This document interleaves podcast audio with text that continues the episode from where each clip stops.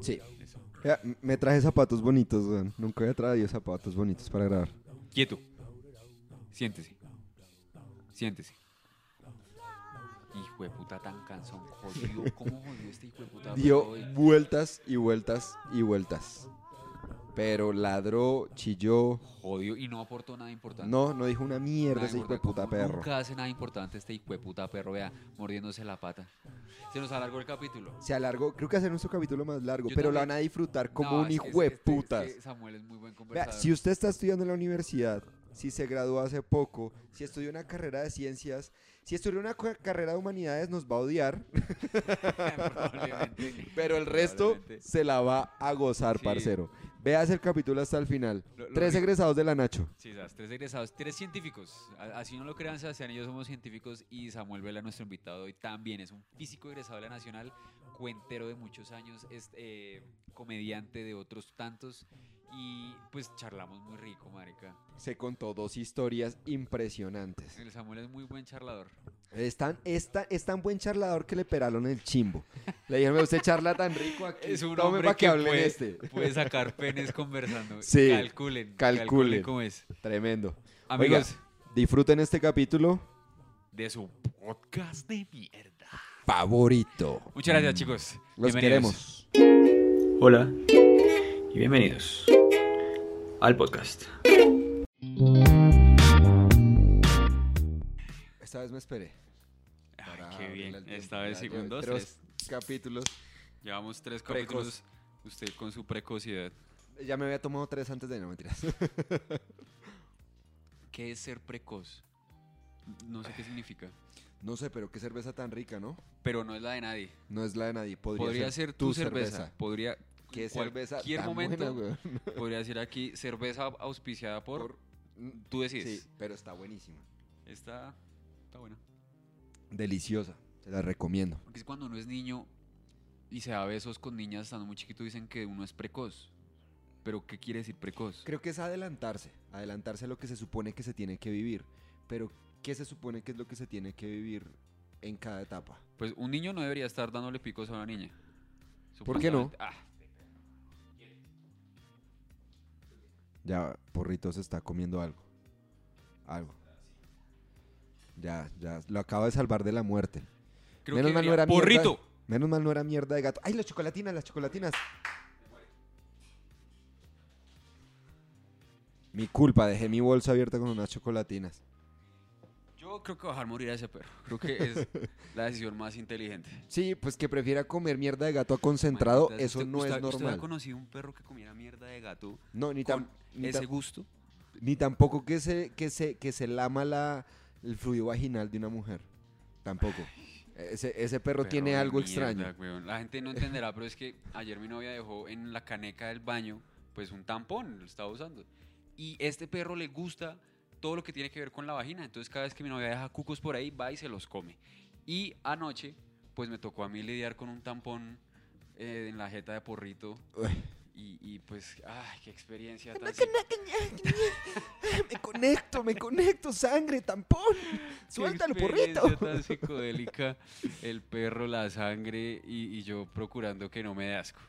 ¿no? Es, es un proceso natural, voy a aceptar que esto es humano. Yo sí he visto que los perros voltean la caneca de la basura del baño. Les gusta mucho hacer eso, pero no, este- comerse lo que está dentro de la este caneca. Lo disfruta y cada vez que- gusta. Que, mi novia deja los cucos por ahí en cualquier lado va y, y- y le lame ahí donde, donde queda. O sea, él, él no va por la marquilla, él, él va a la pussy. Qué delicia. Sí, Yo creo, es que cogió mis mañas, también le encantan los pies. Le encanta lamer pies, le encanta dar picos O sea que usted, bueno, también usted le ha dañado varias cosas a mi novia en la casa. Ninguna, pero a su perro le fascina dañarle las matas a mi novia. Sí, parce, ya van Ya- dos yo tengo, matas, yo tengo 15 como matas. 15. Nati tiene dos. El perro solo, eh, no sé cómo hace para descubrir No. cuáles son las de ella para De- dañárselas. debe ser que también Ni es las de misógino. Laura. Eso dice El perro misógino, dueño misógino, perro misógino. que cogen las mañas de los misóginos dueños. Es que misóginos, carechimbas. Oiga, ¿y ¿por qué tenemos aquí un, es- un espacio vacío, un slot vacío? Seba, le quiero presentar a un amigo. Cuénteme. Le quiero presentar a un amigo que, que- ¿Qué puedo decir de este amigo? es un amigo muy chistoso. Está calentando, está, Está- calentando. la gente no lo ve, pero- pero está aquí calentando. enfrente- está- El hombre Lo está vemos ahí, preparándose. está preparándose. Es que... Vea, la que- primera vez que, que yo empecé a meterme al mundo de la comedia y antes de que me hubiera parado siquiera, de las primeras personas que vi hacer comedia fue a este man. Lo vi hacerla en Smoking Molly y dijeron, este es un físico que cuenta chistes. Yo, marica, hay gente, y era un físico de la Nacional que cuenta chistes. Y pues yo en ese momento era un estadístico de la Nacional que no contaba No, chistes Quería contar pero chistes. que quería. Entonces, claro, fue como, "Ah, hay, hay gente del FEM que también hace chistes. Entonces me sentí como de una reidentificado. Me gustó resto lo que dijo. Pero no se me hace extraño que sea un físico o un estadístico. Se me haría raro que fuera un matemático. ¿Por qué? Los matemáticos son aburridos, weón. Sí. Gente cuadriculada metida sí. allá. Cambio, los estadísticos y los físicos somos el flow de la ciencia, de, De- los del números. FEM. Sí, somos los que les- le metemos. la- Ah, uno ve caminando un estadístico, un man va caminando con flow estadístico. Hay otro con flow físico. Ve uno No, tomando clonazepam y ese es matemático. Ese, es matemático. Entonces, Este man es nacido en Boyacá, es comediante, es cuentero desde hace muchos años, es físico, ahorita es TikToker, eh, también mueve en Instagram. Eh, lo último que hizo también, fue... también salió con, con Francia Márquez y todo este rollo. Estuvo metido por allá en las cosas de Francia de la campaña, entonces Sí, ahorita sí. quiero presentarle al señor Samuel Vela, nuestro invitado del día de hoy. Lo relaciona. No sé si esto es como el show de Jimmy Fallon y toca como. Ustedes colocan música de fondo como trompetistas. ¿no? Eh, no, sería hay un chimba. sonido, hay un silencio incómodo. Y ya ese es el sonido de. Llegó un invitado. Sí. Queremos, queremos Ah, no, hombre. imponer el silencio del invitado. Ah, Me encanta. Sí, sí, porque todos los. El micrófono toca que se lo acerque. Sí, sí, ya lo, acá. lo digamos. Queremos imponer el silencio del invitado, no bulla, el silencio. Marica, es, es, es, una, es un show muy económico. No tienen que contra- contratar una banda. No, no, para nada. Un silencio. Tenemos Un que, bien. contratar una banda para que se quede callada. Uf, Sí. gonorrea. 10 10 músicos así. Y lo peor es que es el, es, el, es el mejor trabajo de todos los músicos. Es el que mejor les pagan. Me imagino a los músicos La entrando. partitura, la partitura empieza dos puntos, silencio redonda, silencio redonda, silencio redonda, silencio redonda. Reggaetón del básico que llaman. No, no hay, no hay presentación. No hay este presentación sí hay. No hay banda sonora, no hay aplausos, no hay nada. Es más chévere la incomodidad del silencio del Eh, invitado. lo hace ver más natural. más- Además, Sí. estamos en una sociedad repleta de ruido. ¿Dónde quedó el silencio, Samuel? ¿Dónde quedó el silencio? Y disfrutamos la, la risa incómoda. Es el tercer invitado con no ruido de entrada por varios y la sonrisa incómoda mientras se sienta. Sí, es, es chistoso, es chistoso porque como pues uno está acostumbrado a que lo reciban así con aplausos, con luces, con bambalinas, con el público. "Hey". Yo pongo mis aplausos grabados y no los hay, güey. Sí, sí, sí. Yo, durante la pandemia, cuando habíamos, cuando era show virtual o open mic virtual o algo, yo ponía risas. Sí, yo, es yo que sí tenía, y si no se reían yo. Yo, sí, yo tenía una aplicación para eso. Sí, claro, es que Uy, hace Open Mic. Oye, cuénteme, ¿cómo fue eso? ¿Cómo fue eso del Open Mic virtual, comedia virtual? Que joda tan hijo de puta. Fue lindo porque gracias a eso llegué a México. Pero. ¿Cómo así? A mí me invitaron a un Open Mic virtual en México. ¿Severo? ¿En Ah, serio? ok. En la pandemia. entonces- México es de Pablo VI. sí, para que imagínate. No, pero aún- ahí estaba aún en Suba. Ok, Al o sea, más pandemia. lejos aún. Sí, hombre, para desde la, la conexión fue más larga. Estaba más cerca de México, seguro sí, Eh, pero sí, to- que pero puedes Bogotá. asegurarlo, casi que ya tenía el pasaporte firmado. ¿Qué tal el Pero- open mic mexicano? Es chévere, es, no, digamos es chévere porque sí se, o sea, cono- conocí en, en el, en el, en el tras bambalinas que era la gente conectada antes del show. eh, como un par de mexicanos y fue chévere y les gustó y fue divertido, pero digamos fue como, o sea, fue exactamente igual que un open mic colombiano, Claro. pero con la ventaja de, ve, interactué un poquito con gente de México, eso fue como, ve, la pandemia no es tan mala, esa fue la primera vez que dije, ve, pero Y es que, es que está muy perro porque eh, apaguen por favor todos sus micrófonos para escuchar al comediante. Y pues Mm. resulta que, que, Y- y que no, además nece- hacer- no- no estén callados cuando escuchan al comediante, creo yo, ¿no? Sí, sí. Ríanse, hagan bulla, alimenten lo que él vive es de eso y todo. Apaguen los micrófonos para escuchar al Es que el comediante. problema con Zoom Ah. es que si detectaba un ruido, bloqueaba los otros micrófonos. Ah, Entonces. No, entonces sí, sí, dependía de la aplicación Muy porque, incómodo, ¿no, marica? porque marica uno hablando en Zoom y, y un perro ladra y, y si lo detectaba el micrófono te muteaba a ti. un hijo de puta perro. Y ni siquiera se estaba riendo el hijo de puta Sí, perro. marica, Ni siquiera. Ni siquiera aplaudía chimba al perro. Es que hay cosas que virtuales definitivamente se probaron y está comprobado que no funcionan. La comedia es una de esas. Las clases virtuales, la educación virtual, personalmente creo que no funciona. Marica, yo creo que al inicio de la pandemia todas las universidades estaban mal, excepto la UNAT. Sí. La UNAT fue la Y, única y- que- y el SENA a distancia. Bienvenidos a todos, y La putas aquí, así es, la- así la es que única es. que, que primer día, yo creo que hasta el rector de esa mierda, ah, me llamaban loco. y ah, decían que no, hijo de Nunca triunfarás. La UNAT, la UNAT, se dictan clases de cómo dictar clases de manera virtual. Repiles, repiles. Puros profes de la Nacho con doctorado con un huevón de la UNAD que les dicta clases de cómo dictar clases. Horrible, La UNAT la rompió en pandemia. A mí severo. eso de los shows virtuales me pareció una mierda, güey. O sea, de verdad. No me lo imagino, es que no me lo alcanzo a Porque es que, imaginar.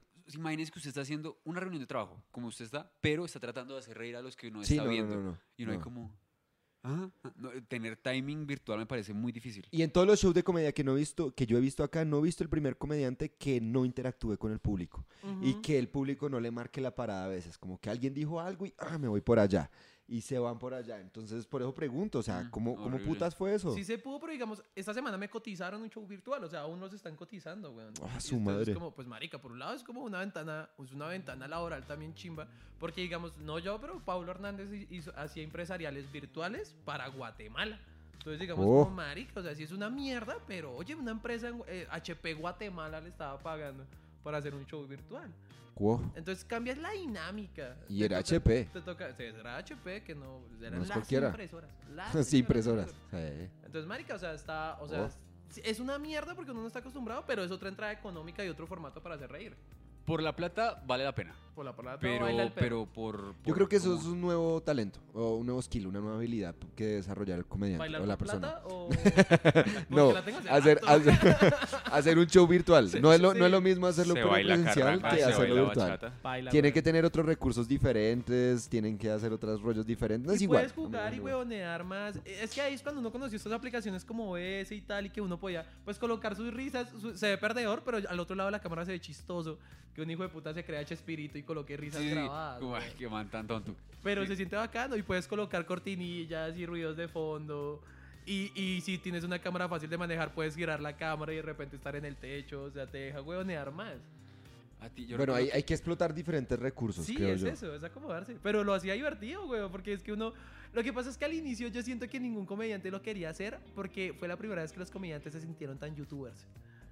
Y, y si algo odiado a los comediantes es los youtubers, porque los, Los artistas siempre han influencers, sí, tenido sí. una cadena de odio. Entonces, existía el teatro que era odiado como por los músicos y las cantantes de ópera, pero después aparecieron los cuenteros y los teatreros odiaron a los cuenteros. Después aparecieron los comediantes y los cuenteros odiaron a los comediantes y los influencers aparecieron y los comediantes odiaron a los influencers. Sí, señor. Porque es que cada uno siempre se saltó un paso.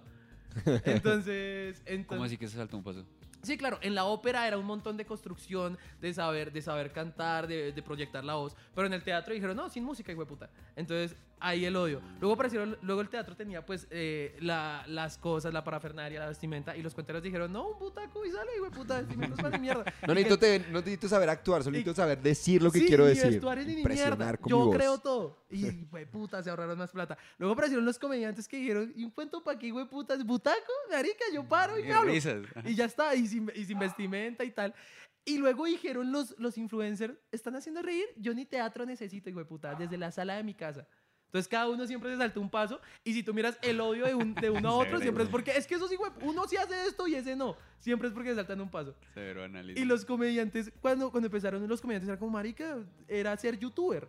Y Claro, los comediantes el- el- no el influ- querían el- ser youtubers. creo, que, creo que el salto entre el influencer, porque creo que no quedó claro ahí, el salto entre el influencer y el comediante es que el influencer no tiene público enfrente. Ajá. No se, enf- se enfrenta a una cámara. y ya. Y es putamente diferente enfrentarse a 100 personas que me pueden abuchear y mandar a comer vivo. en vivo, a que hacerlo aquí, que me escriban ahí, eres malo, eres un asco, que me lo escriban. Ah, está escribiendo, me está gritando. Entonces como que hay más callo, de, de arriba para abajo O sea, se ha generado Y en más este callo. análisis, entonces, la ópera es el arte más completo, el que más involucra. En este análisis mal hecho, ¿no? Pero pero sí, o sea, Sí, pues, no, nosotros le hemos dicho a la gente que cuando- si saca la información de ramplones lo está haciendo haciendo muy mal, mal. Están haciendo muy Pero, mal. pero hablamos de que la ópera tiene, tiene unas necesidades de un auditorio. la- los auditorios, digamos, como dato arquitectónico, el, el León de Grave, que es, un, que es un teatro de ópera, eh, tiene unas tablas de madera en los muros para que el, la- el sonido rebote y si alguien susurra, ese sonido rebote y es- se escucha hasta la última grada. Antichismosos. Exacto, entonces la ópera tiene eso, tiene un puto foso para, una, para los cantantes,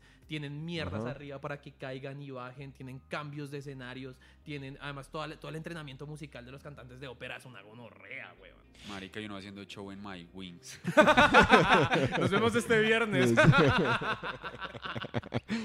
Uy, pero creo, creo que se diferenciaría un poquito en el fin. En el fin, creo que la comedia no, no tiene el mismo fin ah, siempre han cambiado de, de, de los de los no la finalidad con la que se hace y se creó no es la misma la de la ópera ni la de los cuenteros.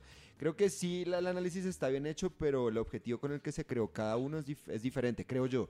Para mí la comedia se creó para burlarse del poder para burlarse de lo de lo de lo intocable para tocar temas e incomodar temas poder hablarse de cosas que no se pueden hablar Sí, normalmente yo creo que también es para eso, sino que como que cada arte eh, corresponde a unas necesidades sociales y, y como apareció una, entonces después apareció otra que cumplía otras necesidades. En el caso del teatro es como al inicio la- el teatro era de la élite y después aparecieron los improvisadores que hacían teatro para la calle, para la gente que estaba en la calle y les tiraba monedas. Entonces siempre hay como unas necesidades y eso responde a, a esos cambios de, de necesidades. Severo. Eso es muy de de cuenteros, la- la- lo que acabas de contar, como irse a hablarle a la gente en la calle para recibir las monedas. Lo estaba pensando más desde la comedia del arte que, que es italiana, pero, pero sí, también. También como los yo me imagino eh, volviendo a lo que, que dijo Jero al- al- los juglares Mm, Los juglares, es gente que se va contando en, en la costa, esta gente que cantaba y se iba contando historias con la música de pueblito en pueblito allá en la costa, que se volvieron famosos y ahí empiezan a hacer el vallenato y empiezan a hacer corrientes musicales. ¿Así nace el vallenato por de los juglares? Sí, claro. ese es mito. Rafael, sí, sí, sí. Rafael Escalona, este, muchas de sus canciones eh, son hechas por él mismo y son historias. Si usted las, si usted las escucha, son historias completas de Rafael Escalona. Ya después empezaron a cantarle otras cosas, pero los juglares eran gente que iba cantando Ale al amor, iba Y se tiraban entre los juglares antes que Sí. los raperos lo Sí, hicieran. el roast Uy, existía desde ellos. oiga, los juglares se tiraban. En Villanueva, en Villanueva hay un concurso. De pronto, es que a usted no le gusta el vallenato y usted odia a los costeños. Pero, Está en rolo. pero, pero hay un concurso que se llama, el el- es la tiradera. Me, me disculpan los costeños que nos escuchan, que creo que es ninguno por culpa de Jerónimo. Gracias, gracias. De parte de Jerónimo, a los costeños que nos escuchan, ¿por no se van? No se van Eh, a escuchar ballena. No, mentira, se van a, se, va- se, se llaman como trovas, eh, eh, no recuerdo, son como trovas, pero en vallenato. Y yo compré un vallenato, y yo Sí. me compré, de nena. Sí, y así sí. se van tirando, y es una tiradera entre el uno y el, El otro. loquillo es re bueno dura, haciendo dura. Pero él es trovas, ¿no? coplero. Él es coplero. ¿Cuál es la diferencia entre copla y trova? No, pero lo que pasa es que tienen esos... ca- Yo no soy poeta, yo, marica, si algo yo no tengo ese Pero odio. pareces. Oye, hermano, uy, uy, pero apágueme la cámara que se lo voy a chupar un rato. Pero- Em, la, la formulación y, y la cuestión de los ritmos y donde va la, la rima. Punch. Eh, el punch, eh, no, pues el punch sí, pero la cuestión de la rima cambia cada uno. La métrica, se le dice. Ah, la la, métrica. métrica cambia, entre el rapero cambia la métrica con el de coplero. Y pues es que, y los ritmos cambian. Entonces el, el coplero tienes este ritmo de... de- Verseadores, Vers- verseadores son los que yo estoy diciendo. Se llaman Ok. concursos de verseo. Y los llaneros van también ver. tienen uno. Se van a versear en Qué vallenato. Uy, parce, eso es tan bacano Sí, porque claro. hay gente que es tan pro que versea en puya. ¿O sea, has escuchado una puya? La, la puya es la, la- la más rápida del vallenato. El doble tiempo la del más vallenato. Eso es. La más sabrosa. Barras, barras. Barras. Barra, compadre, barra. Y una polita ahí también. Sí, sí, sí. Son, son, son buenas, esos concursos son buenos. Eso fue, Debe oye, serlo, marica. Es que todo lo que se ha rimado es y, y- E improvisado. improvisado, claro. Eso, eso me parece muy Y la idea, y la idea de la tiradera, no sé, eh, en el rap he visto que es diferente, pero en estos verseadores es que generalmente el verseador empieza con lo último que usted terminó. Ujú. Sí. entonces empieza mamá. Mamá, yo te digo. Y entonces sigue con la última Sí, palabra. sí, fija que tiene, tiene el tonito le vallenato. el sí, flow, sí. se nota que le está Sí, sí, sí, vallenato. sí. Claro, ocho años, no, 12 años viviendo en un lugar donde solo se escuchaba vallenato. Luego. No, yo soy del Catatumbo, yo no soy de aquí Bogotá, no sé si Ah, sabía. gonorrea. Yo soy de convención y eso queda muy cerca a Cesar. Y eso tiene una influencia costeña re dura. Claro, güey. Y yo crecí viendo a Diomedes versear con otra gente, que eran los Claro. concursos así, y mis amigos eran, ¡guau! Yo odiaba el vallenato. Yo lo aprendí a querer cuando me fui de allá, güey. Claro, funciona mucho. Era como, ay, Allá le escuchaba solo rap. Marica, pero, pero los verseos es una cosa muy loca porque eh, el vallenato lo tiene, el llanero lo tiene, los copleros lo tienen, en México lo tienen, Pedro Infante también lo hacía, en Bolivia también lo tienen. Y, y, y siempre han sido los ¿En el tango ahí? No. ¿En el tango? Sí, no pregunto. Uy, no sé, hasta yo- pues no sé. De pronto ya en duelos así de baile. Pero digamos, eh, en, lo, Tangueratos. en lo poco, en lo poco que, que he viajado, si escucho anécdotas así y cuento historias así de que llega un man y reta a otro, generalmente por una mujer y tal. Mm. Pero, weón, e- esa, esa cosa de, de mentarse la madre en rima ha existido todo el tiempo. Sino Sí. que Red Bull lo hizo ya viral. Pero, Red Bull le puso producción. le Sí. puso producción, pero siempre ha existido. A mí me gustan las tiraderas de, lo, de comediantes. De, de- Los no, roasts. Sí. Ah, los que roasts. se, se- los ponen en una, en una tarima de enfrentarse el uno al otro en chistes y a tirarse chistes el uno al otro. Es Ese, eh, uy, ese me gusta. A ti no te gustaría, ¿cierto? Yo creo que a ti no te No, gustaría. sí podría, pero pues es que es difícil, sí. O sea, es que yo sí tengo una cuestión ahí de que la crítica me cuesta. pero pero lo Claro. que pasa es que eh, yo soy muy, es que yo soy muy psicorrígido y la cuestión de las reglas. O sea, si todos tenemos las reglas claras y nos apegamos a las reglas, listo, todo bien. Y la cuestión de, digamos, el- la frase en, el, Estoy en de la acuerdo, comedia estoy de acuerdo. es, tú roasteas en la comedia Al a quien más respetas. O sea, esa es la base. ¿A quién me respetas? A quien más- el roast no es a cualquiera. Por eso Sí, el sí, sí. no- el- por eso tanto, o sea, digamos el roast se le hace a alguien que se está despidiendo de la comedia o que está volviendo a entrar a la comedia. Y por eso mismo, digamos, fue tan lámpara cuando un comediante aquí en Colombia se hizo su propio roast. Es como, un roast no funciona así, señor. Un- Sí. Se lo organiza la gente que te quiere. Tú no te dices, ay, quiero un roast. No, te lo ganas. Sí, sí, sí. sí, Sí, sí, siempre es de una acuerdo. demostración de respeto. Sí. De, Pero, pero, pero, este no es un roast. Este era, o para mí no es un roast. Lo- Los que yo vi formato gringo, por ejemplo, el que le hicieron a Justin Bieber, a Es- Charlie Sheen, es eso, es a Donald Trump, es lo sientan y van unos comediantes a tirarle mierda a lo hijo de puta y el man al final va con su respuesta también los rostea todos Pero y es se el a- formato de. Ju- gringo. justamente Y se sí, acaba. de eso se trata. Pero, pero no, el que yo digo es este que hace Comedy Central. Que, que ya es una batalla. Es la- una batalla de la idea es comediantes. Ah, mierda. Es una batalla de comediantes a tirarse chistes. Sí, como y en la que entonces hicieron en es México. como, sí, sí, sí, es como usted es tan flaco que vale verga. Sí, que Ibrahim estuvo en uno de esos contra el cojo feliz o... o- Contra el cojo feliz. O uno de esos. Sí, Contra el cojo Pero feliz. sí, sí, sí. No, son chimbas, weón. Es un reto el hijo de puta. Pero sí, yo soy malo haciendo bullying. A mí esos me costarían, pero es porque yo soy malo haciendo bullying. Es un Oiga, reto no le es- puedo creer que sea comediante y sea malo haciendo bullying. Sí, sí, Marica, no pero pasa. Es Es que, que, yo soy por, respetuoso. por eso, No por eso pensé que a ti no te, habría, no te gustaría mucho. Por, Me gustaría como reto. Pero usted, usted no hace bullying. Sí se le ocurre. pero Tengo una pregunta de, de su cabeza. Usted hace. ¿Qué champú te echas? sí, el pelo lindo. no. Gracias. Eh, usted ve algo, una situación y se le ocurre un comentario, pero dice, oh, no es correcto hacerlo. A veces lo digo si estoy entre amigos. Digamos el lunes. ah, que pero sí se le ocurren. Lo que pasa es que usted no lo dice por respeto. El, el lunes, el lunes rociaste chimba al público. Es que el lunes estaba molestando un poco, pero el lunes se, pasó- se paró Daniel Rodríguez, ese. El, sí, el que es inválido. Daniel es un pelado que, que pues, eh, es un pelado como 19 años que está en silla de ruedas Y es enano. y es enano. O sea, es- es- tiene hartas cosas. y, y es muy chistoso, pero el Y man- tiene eh, una cara chistosa, con- Sí, o sea, sí. enano inválido. Sí. En silla de ruedas, en mini sillita de ruedas. en mis sillitas y se va y se para este man y yo estoy presentando y cuando se para yo digo, marica, lo estás haciendo muy bien. El doctor Malito está re orgulloso de ti. pero, pero, No, y también rosteaste a las lesbianas. ah, pero también les que- es botaste que- esos es que me dan el chistes. patazo.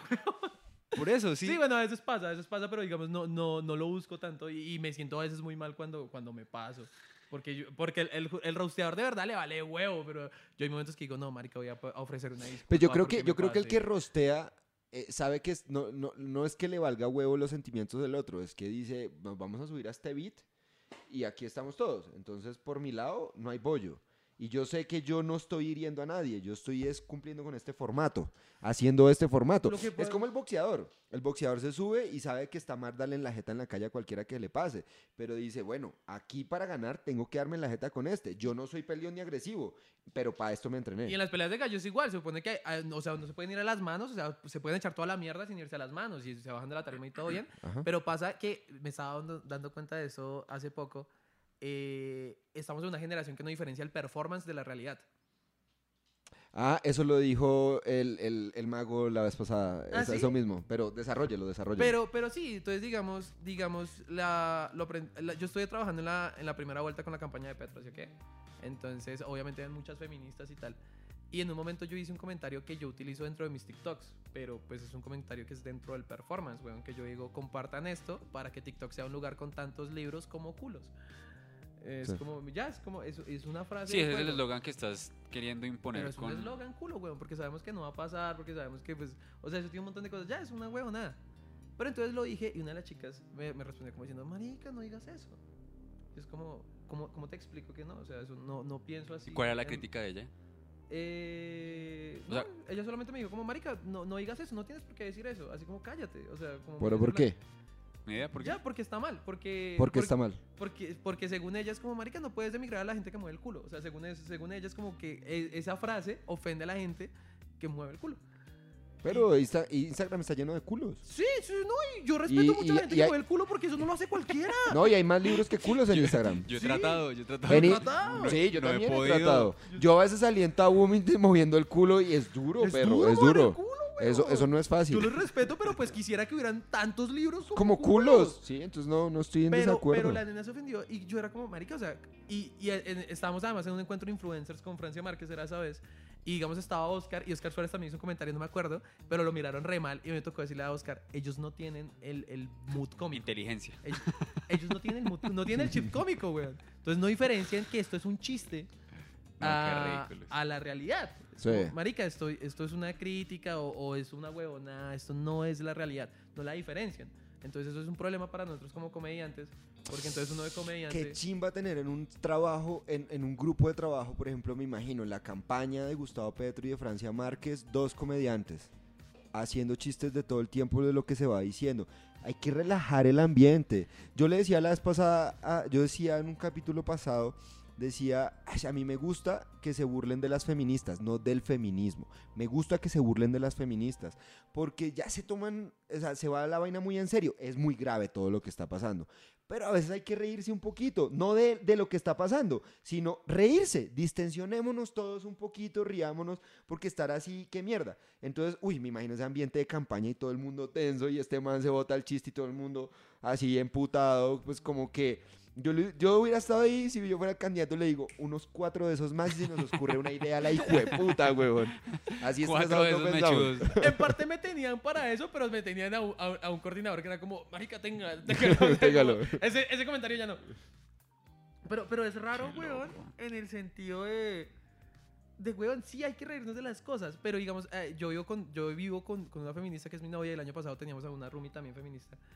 Y, y este año yo le decía a mi novia como, como, como lo mismo ya en el plan de marica, somos novios, pero tienes que entender que es que muchas veces el humor responde a un cliché y el cliché responde a una realidad social y eso ya responde a una crítica. O sea, eso es un hilo de ideas.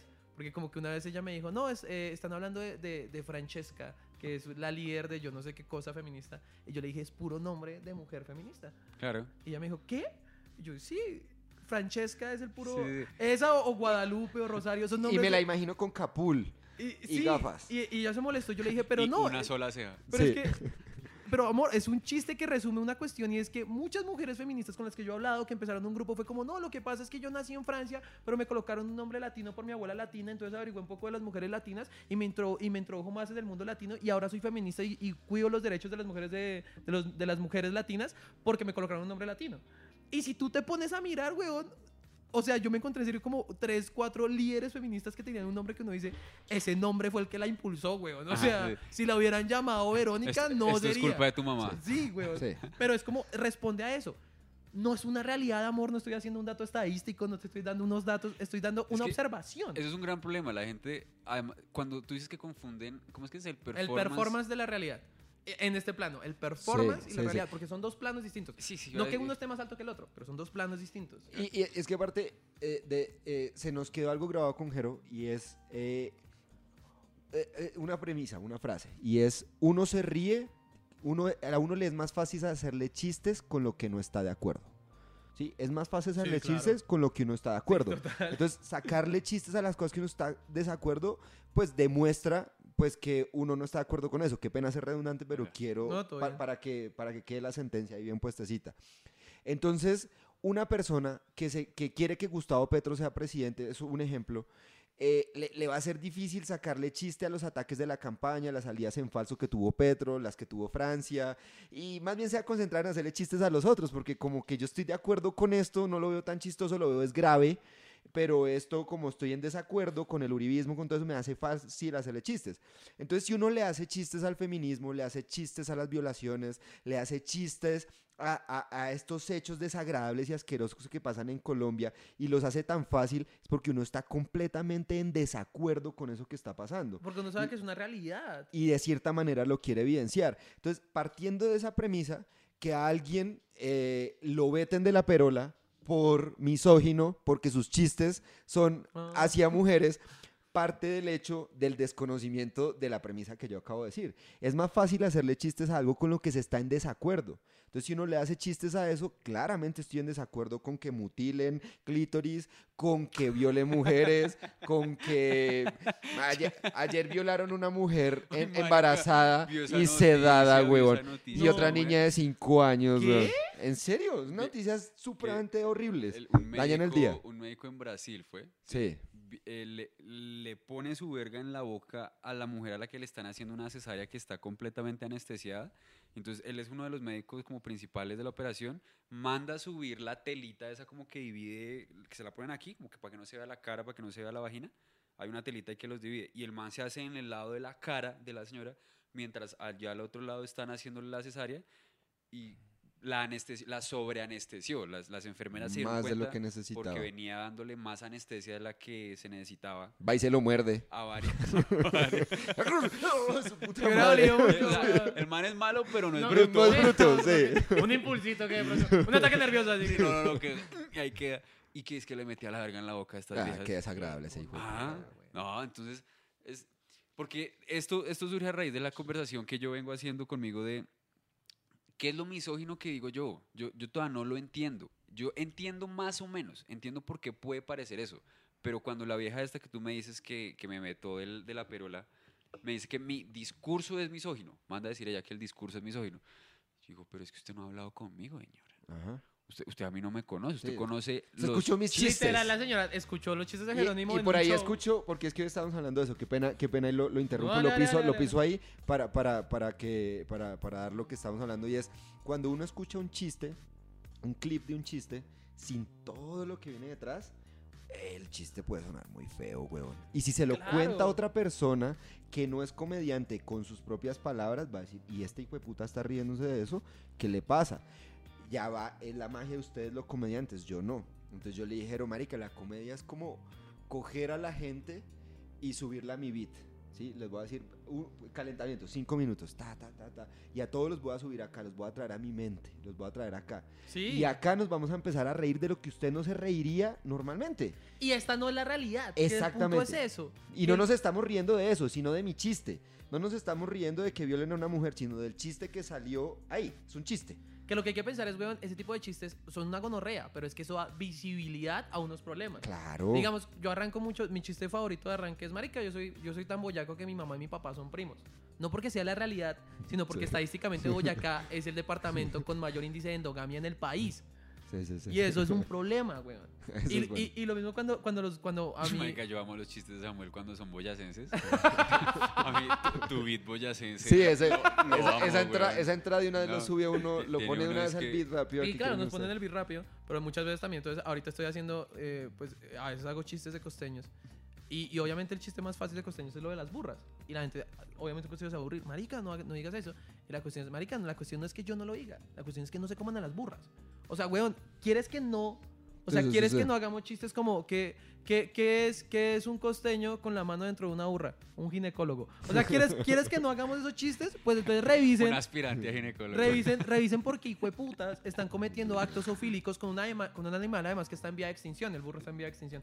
Uy, no Eh, sabía. sí, Dato sí. interesante. Dato interesante del día. El burro está en, en vía de extinción por culpa de China además. Pero... No se reproducen, los burros no se reproducen. No, son las ¿no? mulas, las mulas, las ah, mulas. las mulas son las que no se Ah, sí, porque reproducen. es un cruce.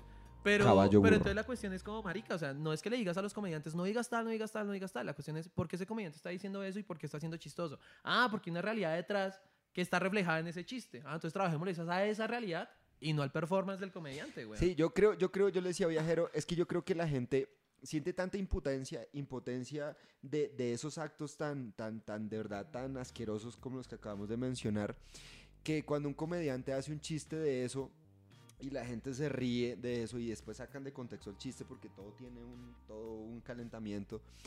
Lo que quieren es buscar un culpable, weón. ¿Quién quiere? Y, y es más fácil culpar Al al, que que, dijo el chiste, al que denuncia con comedia, que en realidad lo que está pasando detrás, porque como no hay justicia, no hay nada, todo pasa y nunca Como sucede lo que le pasó a Gabriel nada. Murillo, weón. Con lo del como, sí. Gabriel, Gabriel no es traqueto, el marica no. Yo quiero decir que nosotros pusimos ese beat mucho antes que Gabriel Murillo.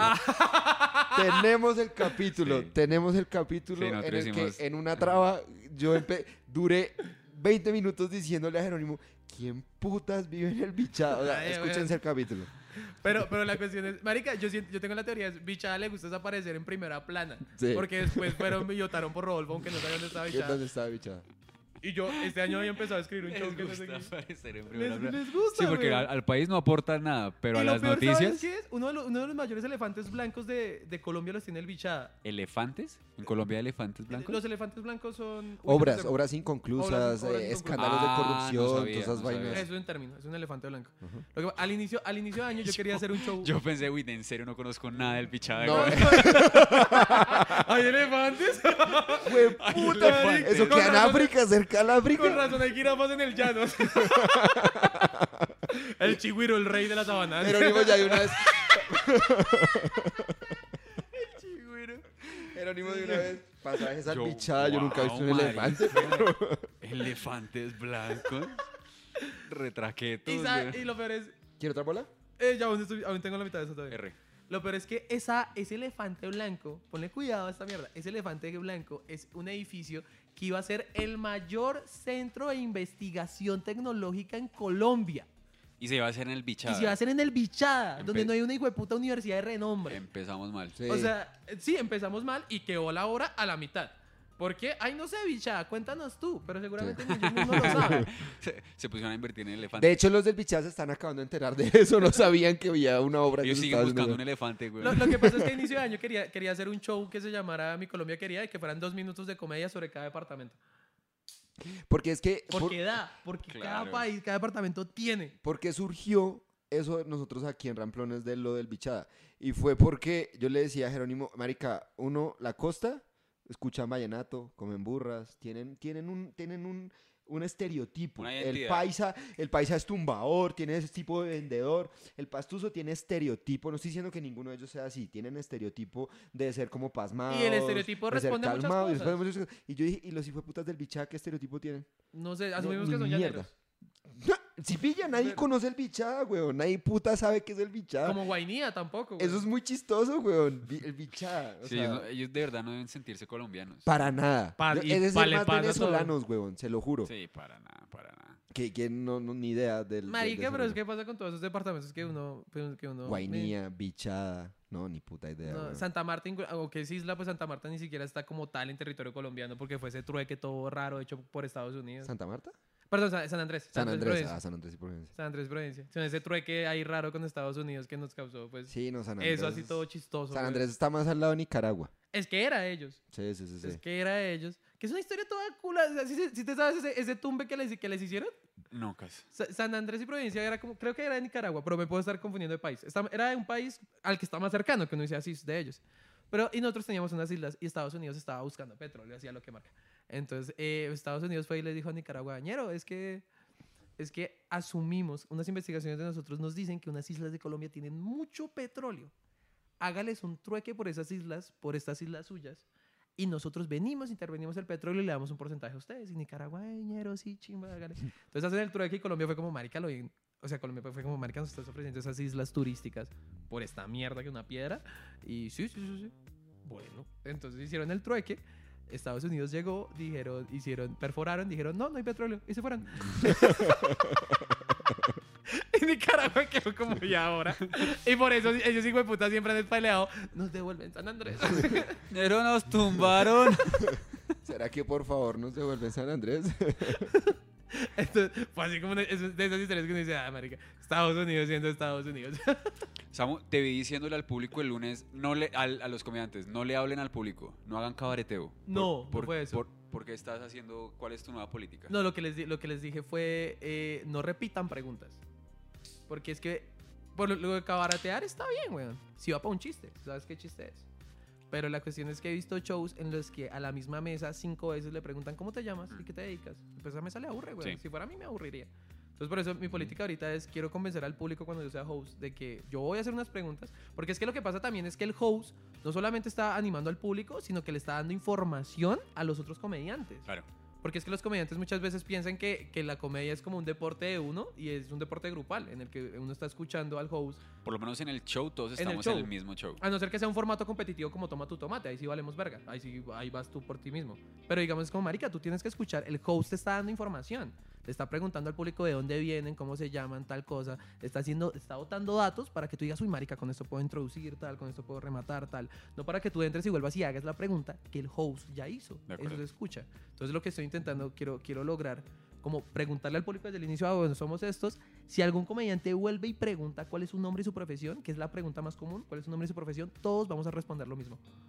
Todos, todos vamos a decir, mi nombre es Juan y trabajo en Herbalife. Todos. que los comediantes, que el que haya estado despistado diga, todos se llaman Juan y trabajan en. Herbalife. Para que, para, uno, para que los comediantes entiendan que hay que escuchar al host, weón, porque te está dando información. Incluso los otros comediantes cuando se paran y hacen cabareteo, te están dando información. Sí, sí, sí, sí. Estoy, es que la escuché y te la compro de una. Porque yo también me he sentado, no desde el host, pero en las mesas. Decirle, si escuchó que ella se llama Sandra, que él se llama Andrés, que ella Anótalo. es contado. Sí, apunte, huevón, y téngalo claro porque uno se para y el público la- los aburre, huevón. Todo el tiempo con la misma preguntadera, con las mismas preguntas. Además, siempre son las mismas tres preguntas. El único comediante que le he escuchado eh, entrar con el feedback del host es a, a- a usted. ¿A mí? Cuando lo he ido a ver a shows. Él- generalmente los otros comediantes se hacen atrás, como dice Samuel. Se Y no van, escuchan. No escuchan nada. Usted llega, claramente no sabe a quién le preguntaron qué, pero usted ya sabe que hay una odontóloga que fue, es novia del taxista que está sentado en tal mesa. Y usted simplemente dice, por aquí hubo una odontóloga que es un taxista, ah, tú, y ya sigue con su y al público agradece mucho Claro, eso. Claro. huevón, porque se sienten en un, en un show. En un Es- es ente, o sea, claro, somos me- parte de. ¿Cómo así que cada cinco minutos me toca volver a decir ¿Cómo te llamas? mismo? ¿Y tú eras quién? Y, ah, esto sí, putas, escuche, gonorrea. acuerdo, bien. Deje de estar afuera Felicitaciones. marihuana. Muchas gracias. Te lo apoyo como Estoy de acuerdo. sí. Que el- un- una, una que fui a verlo a usted, que metieron a Ibrahim Salem de repente ahí Sí, en Rembrandt. ¿no en fue? Rembrandt, Sí. fue en Rembrandt. Y estaba, el host era culo, era culo Tauro. Es un buen Y- host. Sí, es un buen host. Entonces ya había hecho todas las preguntas, bla, bla, bla. Eh, después siguió otro comediante, como que le estaban dando el chance y volvió a preguntar y todo el rollo. Y todo se empezó a, a dispersar la gente. Después llegó otra vez culo Tauro. Además, eso, los volvió a traer. Es que ya escucharon dos veces Sí, la misma pregunta sí, y el sí. mismo comentario sobre que trabaja en Herbalife. Ah, otra vez, fue puta. pereza, Y se subió, se subió Ibrahim que yo le dije, ese perro es muy bueno haciendo comedia. No le preguntó a nadie nada, solo se paró al lado del micrófono y dijo, soy Claudia López. Y empezó a imitar a Claudia López. Ya, dijo, listo, Ya. ya, me dieron la información que necesito, entro a hacer mi show. Es que eso es, güey. ¿Para qué Hortos vuelvo a de Además, además, siento que hay muchos que, que se apoyan en el público para no hacer los chistes. Así como que, de- de alguna manera, si uno ya lleva un tiempito haciendo comedia, sabe que uno puede sacar una risa con la interacción del público como inmediata. Así como tú tal, tal. El chiste viene ahí rápido.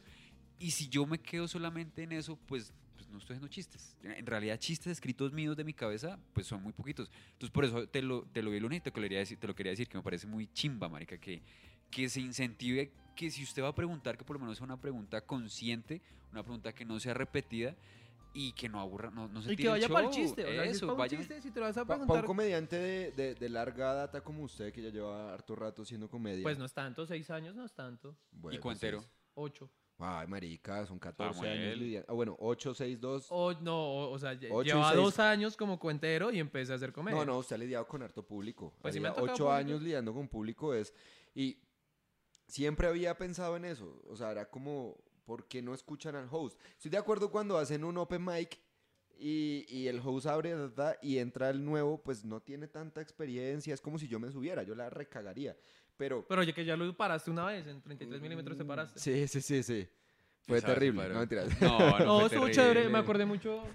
Ah, tú estabas. Sí, yo estaba, yo estaba sí, sí, ¿verdad? y me acuerdo mucho una de las líneas que usaste, no sé por qué la recuerdo, pero me acuerdo mucho que... Cada que cago y, y no sale nada en el papel, me acuerdo mucho de la perfecta. es muy escatológico, pero lo memoricé mucho. Sí, eso es es- el humor de Ceitas. Sí, sí, sí. Humor de Como es una mierda. mierda, sí, como este programa. la perfecta.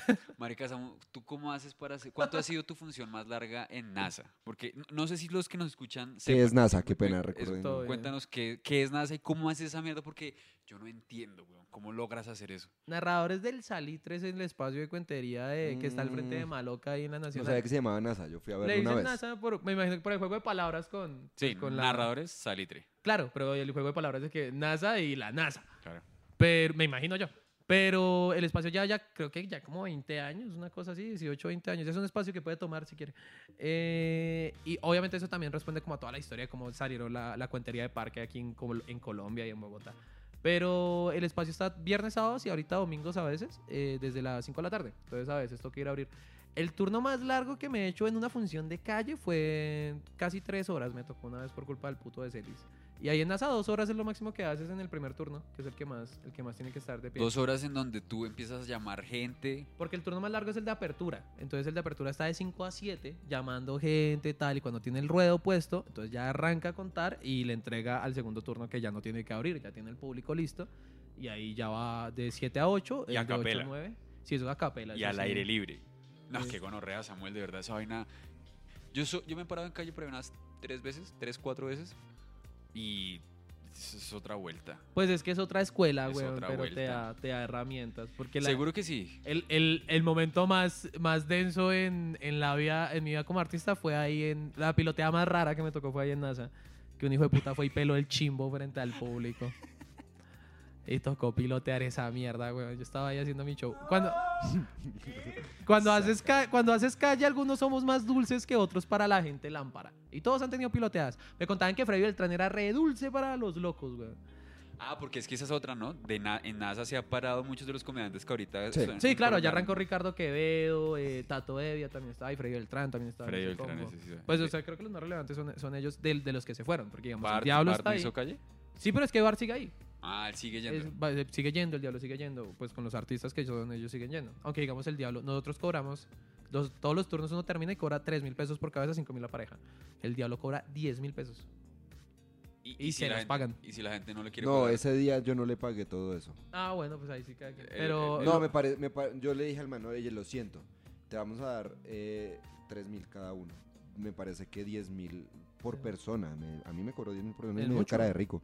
Yo le dije, no, perro, estoy sentado aquí en el paso y me miró re mal. Yo le dije, vea, somos 5, 3, 15, tome. lo que, igual, lo que pasa es que el Diablo sí ha formado su público para que le paguen. Y pues el que no es No, yo es- estaba ya por primera vez. Sí, fuimos claro. por primera vez. Claro, claro. Y fue como, hey, sentémonos aquí a echar pola y a, y a hablar, bla, bla, bla. Y eh, mis, prim- mis primos me preguntaron, ¿y cuánto hay que pagar? No sé, toca esperar a ver cuánto cobra. Cuando llegó y nos cobró 10 mil a cada uno, le dijimos, no. No, sí. 10 lucas. Qué loca. 10 lucas estaba, estaba du- duro. Claro. O sea, pues lo siento, no sé si estoy siendo lichigo, perdónenme los que están en, en No, este. cada- Porque todo el mundo necesita comer y cada, quien le da valor a su trabajo. Cada artista cobra lo que quiera Y y, yo- pues si y uno paga en la medida de yo lo me, que yo me puede. sentí mal poniéndole precio al trabajo del hombre, pero yo llegué a media función aparte de eso. O sea, no. Además. Además, entonces fue como, no. Pues mira, güey, o sea, es, es la cuestión. O sea, pues, Que ese de, día yo de me lo por a sí. usted, ¿se acuerda? Ah, sí, de por sí, chimba que pagues. O sea, ya con que pagues, eso está. Hubo bien, gente que güey. no le pagó. Ah, Obviamente hay gente que no le paga, güey. Pues Porque hay gente que no le paga. Pero igual, digamos. diga- no, no voy a decir nada, ahí, weón. Los del frente cuando se le, que pena, cuando se levantó con su bolsita, de edad, Ajá. se pararon y se fueron. Pues Y claro. Estos perros no van a pagar de verdad. Pues sí, hay gente que no paga absolutamente nada, güey. Pero mientras pagues y reconozcas que pues está bien el trabajo, pues Venga, está ¿y bien. ¿usted qué hizo? ¿Cómo es que alguien saca la verga en Ah, sí, show estábamos usted ahí. Qué pena. hace? No, todo bien. Entonces, cada cierto tiempo llega algún loco, algún borracho, alguna mierda. Entonces, un día llegó Se un la man- mamó. Llegó un man que vestía muy bien. No, no parecía loco, pero entonces yo estaba ahí y, y fue muy gonorrea porque el man entró, con, entró diciendo, no, no, es que como el man lo está contando no es así. Eso me hizo, me hizo un choque porque lo que pasa es que cuando, cuando yo entré a hacer cuentería en la Nacional, había un montaje de cuentería de varios. Y el chiste de ese montaje es que cada uno, uno empezaba contando un cuento y de repente un cuentero dentro del público se levantaba diciendo, no, no, es que lo está contando mal y, se, y seguía y se paraba él a seguir contando la historia. Y otro decía, no, es que lo está contando mal y se metía él y al, y al final habían como siete cuenteros contando historias diferentes y cada uno se le robaba la palabra al otro. Bueno, era un show. Ok, ok. Ah, tremendo, eso está muy Pero, pero la frase de entrada era, no, no, es que lo está contando mal. Entonces, marica, este man entró diciendo, no, es que lo está contando mal. Y yo dije, este hijo de puta, ¿será que es un cuentero, weón? ¿Será que porque no vestía mal? ¿Será que un cuentero está gonorrea? Y entonces el man como que, como que llamó la atención. Y yo, papi, es que estoy camellando, o sea, déjame camellar, ah, gonorrea, tal.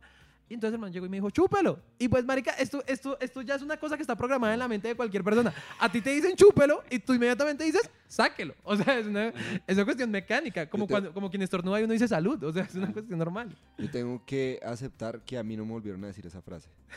pues yo no lo voy a volver a decir. Yo lo saco. O sea, si me lo están diciendo en serio, si estamos hablando y la conversación se torna en serio y, y me dicen chu, o sea, ¿cómo es que es? Me dicen Chúpelo. Y me, y me dicen Ah, tú dices chúpelo. Yo digo, chúpelo. Y me dicen, sáquelo. Cuatro veces lo he sacado con gente, me importa un culo. Yo, chúpelo. Chúpelo, hijo de puta, chúpelo. Y usted dice chúpelo. El man dice chúpelo. Y usted dice sáquelo. Y él lo saca. Lo peló frente al todo. Y usted. Así no se saca. Lo está sacando mal. Claro, en este momento yo digo, marica, yo tuve que responderle y por eso me va a hacer arrodillar gonorrea. O sea, uno tiene que responder algo, pero en ese momento yo quedé bloqueado porque este man peló el chimbo frente como a 40, 50 personas. Asco. Y yo ahí yo quedé como gonorrea. Entonces yo, pues yo dije, la, la, la, la ley general en estos casos es, cuando algo es desagradable, pones al público frente a ese algo. O sea, que la persona se dé cuenta, no es contra el artista gonorrea, es contra los 60, 100 personas que tengo aquí enfrente. Entonces, si uno dice, con, con que uno diga, ¿quién quiere que esta gonorrea se vaya? Y todo el mundo, "Shh", y así, puta, se da cuenta, ay, este man no está solo. Este man está con 200 gonorreas que se me vienen encima si le hago algo. Entonces, ¿Cómo fue? ¿Cómo fue? Cuando pasa algo desagradable, el truco es poner al público. Pones al público en contra de eso. Uno le. mu- Ok, ok. O sea, que es lo mismo. O sea, si hay un borracho en el bar, ¿quién quiere que este borracho hijo de puta se vaya? Shh, seguridad. Sí, si está dañando el parche, Ya está. todo el mundo. ¿Quién quiere que esta nena se calle? Shh, ¿Quién quiere que yo se lo chupe? ¡Eh! ¿Sabes? Entonces ya el público, el público reacciona. Entonces, claro, el, pu- el público de eso. Y el man, el man entonces se iba a ir cuando este hijo de puta va y saca un taser. Y lo empieza a apuntar frente al público y todos quedamos fríos. Y entonces el man escondió el, el- el taser y se fue. Y, y, oh sorpresa, saca el taser. Yo, yo aún tenía que seguir el show porque van otros cuenteros después de mí. Y, y después de. Y después, Marica, el man se está yendo. Y oh sorpresa que está pasando, como eso al frente de Maloca, está pasando una patrulla justo en ese momento. Toda la gente comienza. ¡Ah! ¡Ah! Entonces la patrulla detiene. ¡Esa gonorrea! ¡Esa Entonces el hijo de puta estaba entrando al, al, al centro comercial Salitre. Y al lado de ese, comercial, de ese centro comercial hay gente de Rappi. Entonces ellos pensaron que era un ladrón y se lanzaron sobre el man. Lo detuvieron, tal. Llegó la policía. Yo tenía que seguir con la función mientras estaban atrapando a este man. Mientras la policía. Un policía llegó al lado mío. Y yo, señora gente, por favor, no me pida que lo chupe.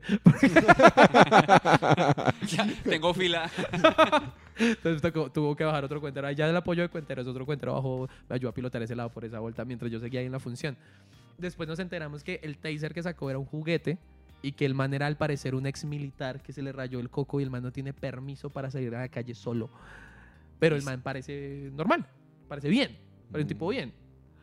Pero entonces, claro, me, me tocó pilotear toda la función, porque eso eh, sucedió arrancando, güey. Me tocó pilotear toda la función con una patrulla a 20 metros deteniendo a, a, esa gonorrea. No, qué pa- qué Y no la más densa, porque el que tiene las más densas es el diablo, o sea, la más densa mía, pero en ese parque, o sea, las más densas, las historias más densas siempre las va a tener Jorge Torres el diablo, que ese man sí es muy calle, weón, esos maricas, y vivieron la etapa muy ruda de la calle, weón, de enfrentarse coñeros, de, de decirle a un hijo de puta que estaba robando ahí en mitad del ruedo, ahora ese weón, o sea, mierda, así que uno dice, uff, Sí, es que yo creo que es eso. A mí, a mí me da susto esa, esa vuelta de la calle porque hay tantas variables que pueden suceder. Que por lo menos uno en un bar, en un teatro, dice: de un borracho gritón no pasa. Pues mientras estés con otros cuenteros la piloteas. Pero es que es, es bueno el ejercicio para decir, ok, yo será que logro que, que un montón de gente se siente y al final me pague. Porque en el bar te pagan al inicio. Ellos Sí. ya dicen, me toca quedarme porque Sí, yo hago sí, valer mi Ajá, plata. claro. Pero si logras sentar a unas gonorreas y que se estén hasta el final y te paguen, Y con luz día y con todas las distracciones de la vida. y con lo y- que pase. sí, esa me parece gonorrea. Igual yo no soy el más hábil para pilotear esas situaciones. El, el, eh, Jorge Torres, el diablo, sí se para. Es que el man tiene una forma de pilotear muy ruda, güey. Porque el man es, es Es calle, imponente. muy imponente. Da entonces- miedo. Sí, es de- tiene la voz diablo. gruesa. Sí, güey, puta. Aparece el y- país así que habla así. se pasa. Paila, el man lo gana así. Otros lo ganan es piloteando con chistes, con humor. Yo, yo he descubierto una forma de pilotearlo con empute. Entonces, la gente al parecer, pues es que yo soy muy respetuoso, digamos, en la vida normal, entonces me he descubierto es que cuando me emputo, la gente se sorprende que me empute y dentro del empute, de alguna forma hago reír a la gente, todavía no sé cómo, es como mi modo Hulk, y la gente se ríe. y, y me pasa dos veces que me emputo en tarima, a- eh, una vez hice sacar a un man de un, una, a un man de un bar, y, a- y me subí y los comentarios decían... ¿Cómo lo hiciste? Y yo, ¿hacer qué? ¿Te emputaste y la gente reía? Marica, la verdad no sé. Estaba muy puto. Está, está siendo honesto. Yo siento que Estoy siempre es la uno sea honesto y tiene el chip cómico, marica, ¿cómo así que sacaste un bar, a un man de un bar? ¿Por qué? Tú me lo contaste, tú, tú me lo... Ah, el que te lanzó la El de botella. la- no me la lanzó a mí. Ah, ¿A quién se la lanzó? Estábamos en un toma tu tomate. Pues Qué el, de el toma tu de tomate es un espacio donde le puedes Sí, sí. lanzar, pe- pero le explico a la gente que Sí, no sí, sí, sabe. Eh, es, es un espacio donde le puedes lanzar pelotas a los comediantes si no te gustan bajo Ajá. unas reglas, porque son unas reglas de juego. Entonces en Boom, que es más gente, un hijo de puta fue y lanzó una botella de plástico. Pero de todas maneras, el juego... ¿Llena? Eh, no, la cosa es, el juego es la pelota, no la botella. Y dijo Samuel, a mí no me chimbean. Entonces gonorrea". bajaron al man. Y marica, yo entré, yo entré primero calmado. Entonces bajaron al man, el man se bajó, yo me acerqué, recogí la botella. Que lo que, lo que es el lenguaje no verbal, weón. Con que yo levantara la botella, todo el público se quedó callado. Sea, yo levanté la botella así o así y ya todo el público dijo, pasó algo malo. Ujú. Entonces yo comencé. Pues yo, yo comencé con un discurso básicamente que le decía, esto no. O sea, este no es el juego. Este no juego. y pone el ambiente tenso. Marica, lo chimba, empecé chimba que y, em- tú logres y manejar la y empecé a reme- y, empe- y en un momento empecé a rematar porque como que en un momento señalé por allá un man que, que fui donde vi que salió la botella y dije, pero, pero como que estaba puto con ese man de allá y le dije, "Y usted no chimbe que soy que lo saca usted, el señor, pero yo no, pero ahorita no es con usted, con Y el público como que se reía con esa situación. Eh, y obviamente ahí lancé un discurso que ahorita vale huevo, pero pues saqué al man, hice que sacaran al man Ah. eh, y ya, y seguí el show. Y presenté al siguiente comediante y tal, y Y- quedaban otros dos. Pero digamos, si fue la situación de que du- durante ese momento tan tenso hubo risas, bajé. Y yo igual le decía a los comediantes que fue, ese día yo tomé esa postura de, a los comediantes nos enseñan que hay que sobre, sobre, sobre aceptar todo. Entonces hay un heckler y ahí hay que reírse y tal. Y yo les dije, sí es cierto, pero nosotros somos personas aún, weón. Entonces, y yo como host no voy a dejar que los traten mal a ustedes como artistas que apenas están empezando, marica. Entonces yo me paro por ustedes y ustedes tienen derecho a que los respeten. Y entonces ahí los, porque es que a los comediantes siempre Yo, dicen, yo estoy de acuerdo con lo que usted está diciendo y que ha venido diciendo desde el ini- que dijo desde el inicio. Y no sé si eso lo da la formación en ciencias o el por qué quiere estudiar ciencias o eso, pero es si uno va a un espacio y hay unas reglas claras, las reglas se respetan. eso es, weón. Y todos nos medimos sobre las mismas reglas. Y yo me ciño, yo soy supremamente ceñido a las reglas, nos ceñimos a estas reglas. Y si alguien se sale las reglas, ahí a mí se me sale el, se, se me sale el Marica, cassette. Me Panas. sale el cassette. Es como, Lo es odio, como no era la puta regla. O sea, no es así. Y de hecho, en varios juegos bobos, Jero me ha dicho, marica, no, sea laxo. No, las reglas, Jerónimo, hijo de puta. ¿Para qué, pa' qué pusimos Yo- reglas? Yo, en cambio soy de la otra corriente. Yo, Sí, yo- sí, lanzo botellas. sí, por ejemplo, en los llenas pre- con agua. en los No, una regla, la regla se respeta. Eh, estoy supremamente de acuerdo con usted. Y creo que eso es, eh, eso es una cultura que se tiene que imponer en Colombia. Por más chiquita que sea la regla que la rompí, no me importa un culo. La regla estaba clara y todos estuvimos de acuerdo con esta malparida regla. Si usted la rompe, se sale. O sea, acaba el Ya. juego o algo tiene que pasar, pero esto no puede quedarse así. Y porque eso además siempre se puede escalar. Es muy de tía escalar las cosas a, la- a las suposiciones. Pero, weón, si lanzan una botella de plástico, yo creo que lancen más botellas de plástico. En una, un hijo de puta lanza una de cristal y paila, weón. Tengo que apenas pasa eso, por seguridad del resto de artistas, tengo que decir esto no. Va a ser unas putas pelotas. weón. ¿Cómo fue que dijiste el lunes? Yo soy pobre y paranoico, entonces quien se lleve la maleta lo cojo. güey. Yo soy pobre Sí, paranoico. Yo de la maleta acá, y yo soy pobre y paranoico, entonces pilas con los No sabía que eso se hubiera hecho reír. Es que las dos palabras empiezan por P y siento que eso siempre es una seguidilla chistosa. En el español sí, pobre y paranoico. Ah, sí, sí. Sie- Siempre que las palabras empiezan por P. Y la da- chess da son muy. Claro, claro. Entonces soy Por pobre y ejemplo, por, paranoico. por ejemplo, yo- hay algo que me molesta mucho de los shows de comedia que aprendí a aceptar. Aprendí a ¿Y es? relajarme. Y es que Que Jerónimo se pare. yo- ponen una hijueputa hora. Escriben en un flyer 8 pm. Y uno llega a las... Son las 10 hijueputas de la noche y no ha empezado el show. No me digan a mí, porque es que yo me ciño a las reglas. No me diga a mí, papi, que va a empezar a las 8 cuando va a empezar a las 10. Dígame que va a empezar a las 10 y yo no tengo ningún es hijueputa la problema. hora, es la hora, eh, eso es, es una costumbre muy colombiana que, que a mí también me parece una mierda, weón, pero como artista nos toca. Porque es que si todos llegaran a la puta hora, papi, felices. Pero uno de artista, hijo de puta, como es, la, como es la plata de uno, weón, uno tiene que esperar a que se llene más el bar. Y es que uno coloca la hora de las 8 y la gente empieza a llegar a las 8 y media. Sí, entonces yo creo que deberían, no, no deberían ser tan, tan, eh, aspirar a tanto en tiempo, en, en términos de tiempo. Póngalo a las 9. Si ya saben En que la los gente va a llegar a bares, las 9. en los bares A las nueve. baila, pero digamos en el teatro la gente sabe que en el teatro cierran la puerta. Sí, sí, sí, sí, sí. El teatro sí, pero es que generalmente siempre he ido a bares. No, que flyer, que se va a presentar tal, No, no, que paila, es que Samuel el con su show. el bar, va, el bar por la plata, el bar Y no te va a decir, ah, ya se cerró. No, marica, otras 30 lucas, entre, caballero. Entre, siga. Y no, espere, todavía no empecemos que tengo una fila, parece que van a llegar 10. Sí, es una, es una mierda. 10. Yo lo detesto, güey. Yo lo. Ahorita, ahorita lo tolero y tal, pero tampoco me ha gustado. Nunca me ha gustado, güey. Me, me molesta. Porque es el tiempo de la gente, pero, pero pues paila es. Pero ya lo empecé, ya lo aprendí a pilotear. Las primeras veces llegaba y le, le decía a la gente, no, vámonos, va- vámonos. Y vamos a perder la plata, es que es imbécil. No, pues es que hay una regla. Está escrito 8 pm en No el entiendo. puto flyer. Marica, llega la hora. Lleguen a la es más, llega 15 minutos. Dos a- antes. sí, sí, Porque sí. me acuerdo mucho también las primeras veces que yo me paraba, como que le decía a una amiga, las dos veces, una amiga de Sogamoso que está aquí en Bogotá, Marica, estoy empezando a hacer comedia, cae. Y las dos veces la invité y era a las 8 y la piró a llegar a las 9. Marica, ¿cuándo te paras? Me paré hace media hora, mal parido. Porque como era novato, pues yo iba Rato. primero. Baila. Me paré hace rato. ¿Pero por qué? Porque el flyer decía a las 8. Ay, pues es que... Es una, es una vaina muy colombiana, ¿no? Ay, la odio, la odio. La- en la sí, odio, tarde. odio que excusen eso con, con, con el... "Ah, el colombiano es Es incumplido. detestable, es Colombiano, Sí, es detestable. una me excusa muy chimba. Sí, Porque es mi no tiempo, gonorrea. Sí, sí, sí, Es sí. mi tiempo. Por eso me gusta ir a teatro. O sea, ir a un teatro. ¿Es a la hora? He estado yendo a obras de teatro. Me vi una hace poco en el teatro que queda atrás de su casa. Eh, Santa Fe. Santa Fe. Ah, el Santa Fe, claro. Santa Fe. Y ya se me olvidó cómo se llama la obra. Lo siento. Eh, y empecé a tiempo, nos dejaron entrar a tiempo. Yo estaba Primer todo llamado, contento, segundo sí. llamado. Yo, ¡eh! esto Sí, da, una da- da una chimba". paz, ¿no? Es que uno se siente muy grosero cuando se siente muy respetado más bien, cuando le, le llegan tarde, cuando la gente dice voy en y uno sabe que le están mintiendo, Sí. que, que, que no van donde le están diciendo. Pues, Ustedes tengo no que poner voz la- la normal, gente- voz la normal. gente Uy, qué marica, ¿qué más? huevón, la gente en Transmi diciendo, no sé, van de Sí, la 170 a la 85 eso dijo de y la llamada sucede en la 127, ¿sí? Y ella dice, no, yo voy a la bajando aquí. 100... eh, Voy en el Portal América. eso, me esto- ya me estoy bajando el Transmilenio. No, no, ya, ya. Eh, Corro, corro y en 5 estoy. no, no les han dado ganas de decirle, ¡mentirosa! No hay ganas. ¡Mentira! Ese video está bueno, güey. Estamos en el portal Al norte. Si esto es Girardot. ¿Se imagina? ¿Cómo así? Siguiente parada, Funza. Funza. siguiente parada.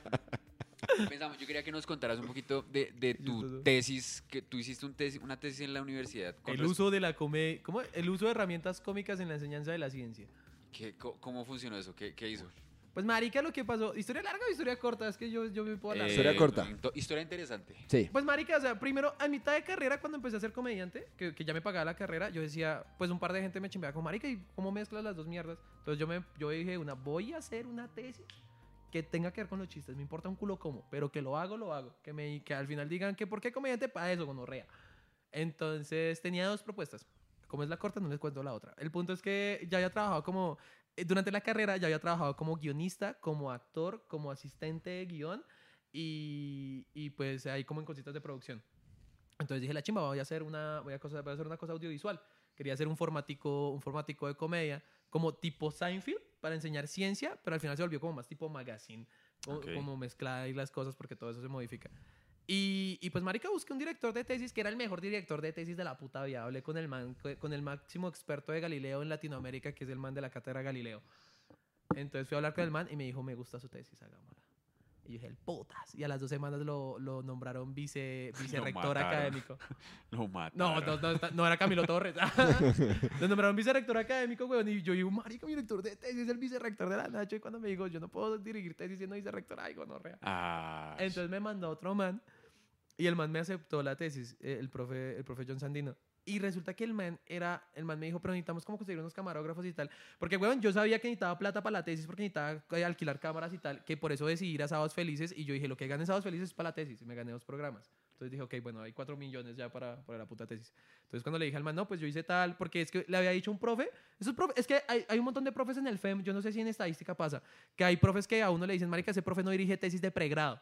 Ay, ay, pasa. perdón, hijo de puta. Sí, sí, ay, solo dirijo maestrías, ay, gonorrea, discúlpame, go- malparidos. Entonces, Sí. Fui a uno de esos y como que le dije, no, tengo esta idea y el man, pero usted qué sabe dirección, qué tal. Me empezó a hacer un montón de preguntas y se emputó y se fue y, y no me dejó responderle nada. Y entonces yo a este profe fue como, no, pues yo ya, y- yo ya fui actor, ya hice cosas de guion, ya tal, tal, tal, gracias. Y el man me dijo, hágale, pero necesitamos una- un, director de, un, un director de cine, yo, te- yo tengo el mío, el propio. Resulta que le pegué al único profe que es la oveja negra de la familia siendo científico. Toda la familia del man es artista. Y el hijo de puta es el único científico. Ok, ok. Entonces como que el papá es actor de teatro, la, la hermana era directora de cine graduada en Bulgaria, que trabajaba aquí en otra universidad que es la Unitec, y la Unitec tiene severos equipos y hicimos una alianza. Entonces ya, con, ya tenía equipos, camarógrafos, directora de tesis, director de tesis, ya teníamos todo. Entonces Estaba ya me entré a hacer guion y ya lo que hicimos fue, lo primero, se fue en etapas. Marica, que era un cague de risa mi tesis, porque yo siempre me las, las sabía. Es como, hoy estamos grabando un show de comedia eh, para mi tesis. Otro día, como, hoy estamos haciendo un títere para mi tesis. Otro día, eh, hoy estoy haciendo pi- piscina de pelotas para mi tesis. Y la gente me preguntaba, ¿qué es tu tesis de física? no. Claro. Me gusta. La tesis lleva haciéndola se va un año y medio, weón. Marica, y además yo tenía amigos que estaban haciendo unas tesis, una gonorrea, güey. Un hijo de puta estaba haciendo un microscopio de lectura, de lectura electrónica. Las mierdas cuestan como 10 mil dólares. Estaba haciendo uno de bajo costo que costará menos de mil. Ajá. Otro amigo estaba haciendo una puta tesis que era lo que lo iba a hacer la, con lo que iba a hacer la maestría en Europa. Y me decían a mí, su tesis, ¿no? Chistes.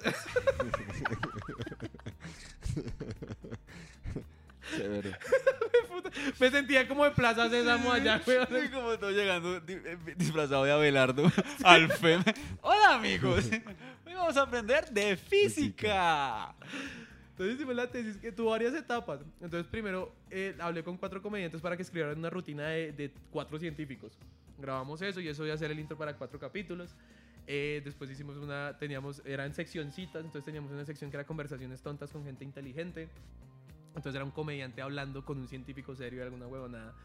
Que, marica, era una pregunta que yo me, me costó mucho. Era, ¿cómo hago que una conversación con un científico sea divertida, weón? Hmm. Porque los científicos son muy serios. Sí, solamente van como por la verdad. Exacto. Y la verdad no es tan chistosa. Entonces yo lo que decidí fue, pues voy a colocarle un comediante, pero voy a hacer que la conversación ocurra en un lugar incoherente, como una piscina de pelotas, o, o tomando en, en un andén, en un, en, en un bar, huevón, o, o, o en, un- en una piscina de espuma, así cosas que uno diga, ¿por qué están ahí? Pero, o sea, que, que lo de alrededor sea como la incoherencia para la risa. en el set del Chavo del 8. Sí, así, como que no tenga nada que ver, huevón. Ajá. Entonces como que eso funcionara. Entonces, bueno, hicimos, hicimos todas las tomas. Re divertido. Y sacamos, sacamos el piloto. Fue muy divertido. divertido. ¿Y, y cómo te fue? ¿Qué tal fue? No, la- saqué, lo- cinco, saqué cinco en la tesis, eh, pero pues, el plan era vender el proyecto a Señal Colombia, pero, pero la, la pandemia atacó y todo se fue a la verga. Entonces, Ah, porque además tú te grabaste hace poquito, eso es otra cosa. Fue, marica, me gra- o sea, yo entregué la tesis en febrero de 2020 y me gradué en, en abril Ujú. de 2020. Sí, sí, está reciente. Sí, eso fue reciente. Pandemia. Tú eres graduado de pandemia. Yo, mi, mi, mi grado fue en pandemia. Graduado Fue un cibergrado ahí todo culo. Que también me lo tomé así de parche porque eh, se toca activar la cámara, toca activar la cámara y como, como mostrar la jetica y saludar. Y yo dije, no, la chimba, yo llegué, como ya estamos haciendo shows virtuales, cuando me dijeran activar la cámara, yo había preparado un escenario y recibí un cartón falso y empecé, empecé a, a estrechar manos, hijo de puta, a bailar. Tenía 10 segundos y dije, 10 segundos, papi, lo que necesito. Es mi show, güey, Sí. puta, 10 Son segundos. mis 10 segundos. Y lo peor es que eso estaba siendo transmitido en, en live por la Nacional. Y una amiga me mandó un pantallazo de un grupo de ella diciendo: ¿Vieron al man que bailó recibiendo el cartón? Pero está loco. es un militar retirado que muestra el pene. Entonces ahí Ah, hicimos la tesis, marica. Yo, yo amé mucho la tesis, fue muy, muy divertida. qué chimba, qué chimba. Está bacana ¿Tú la te gozaste la universidad?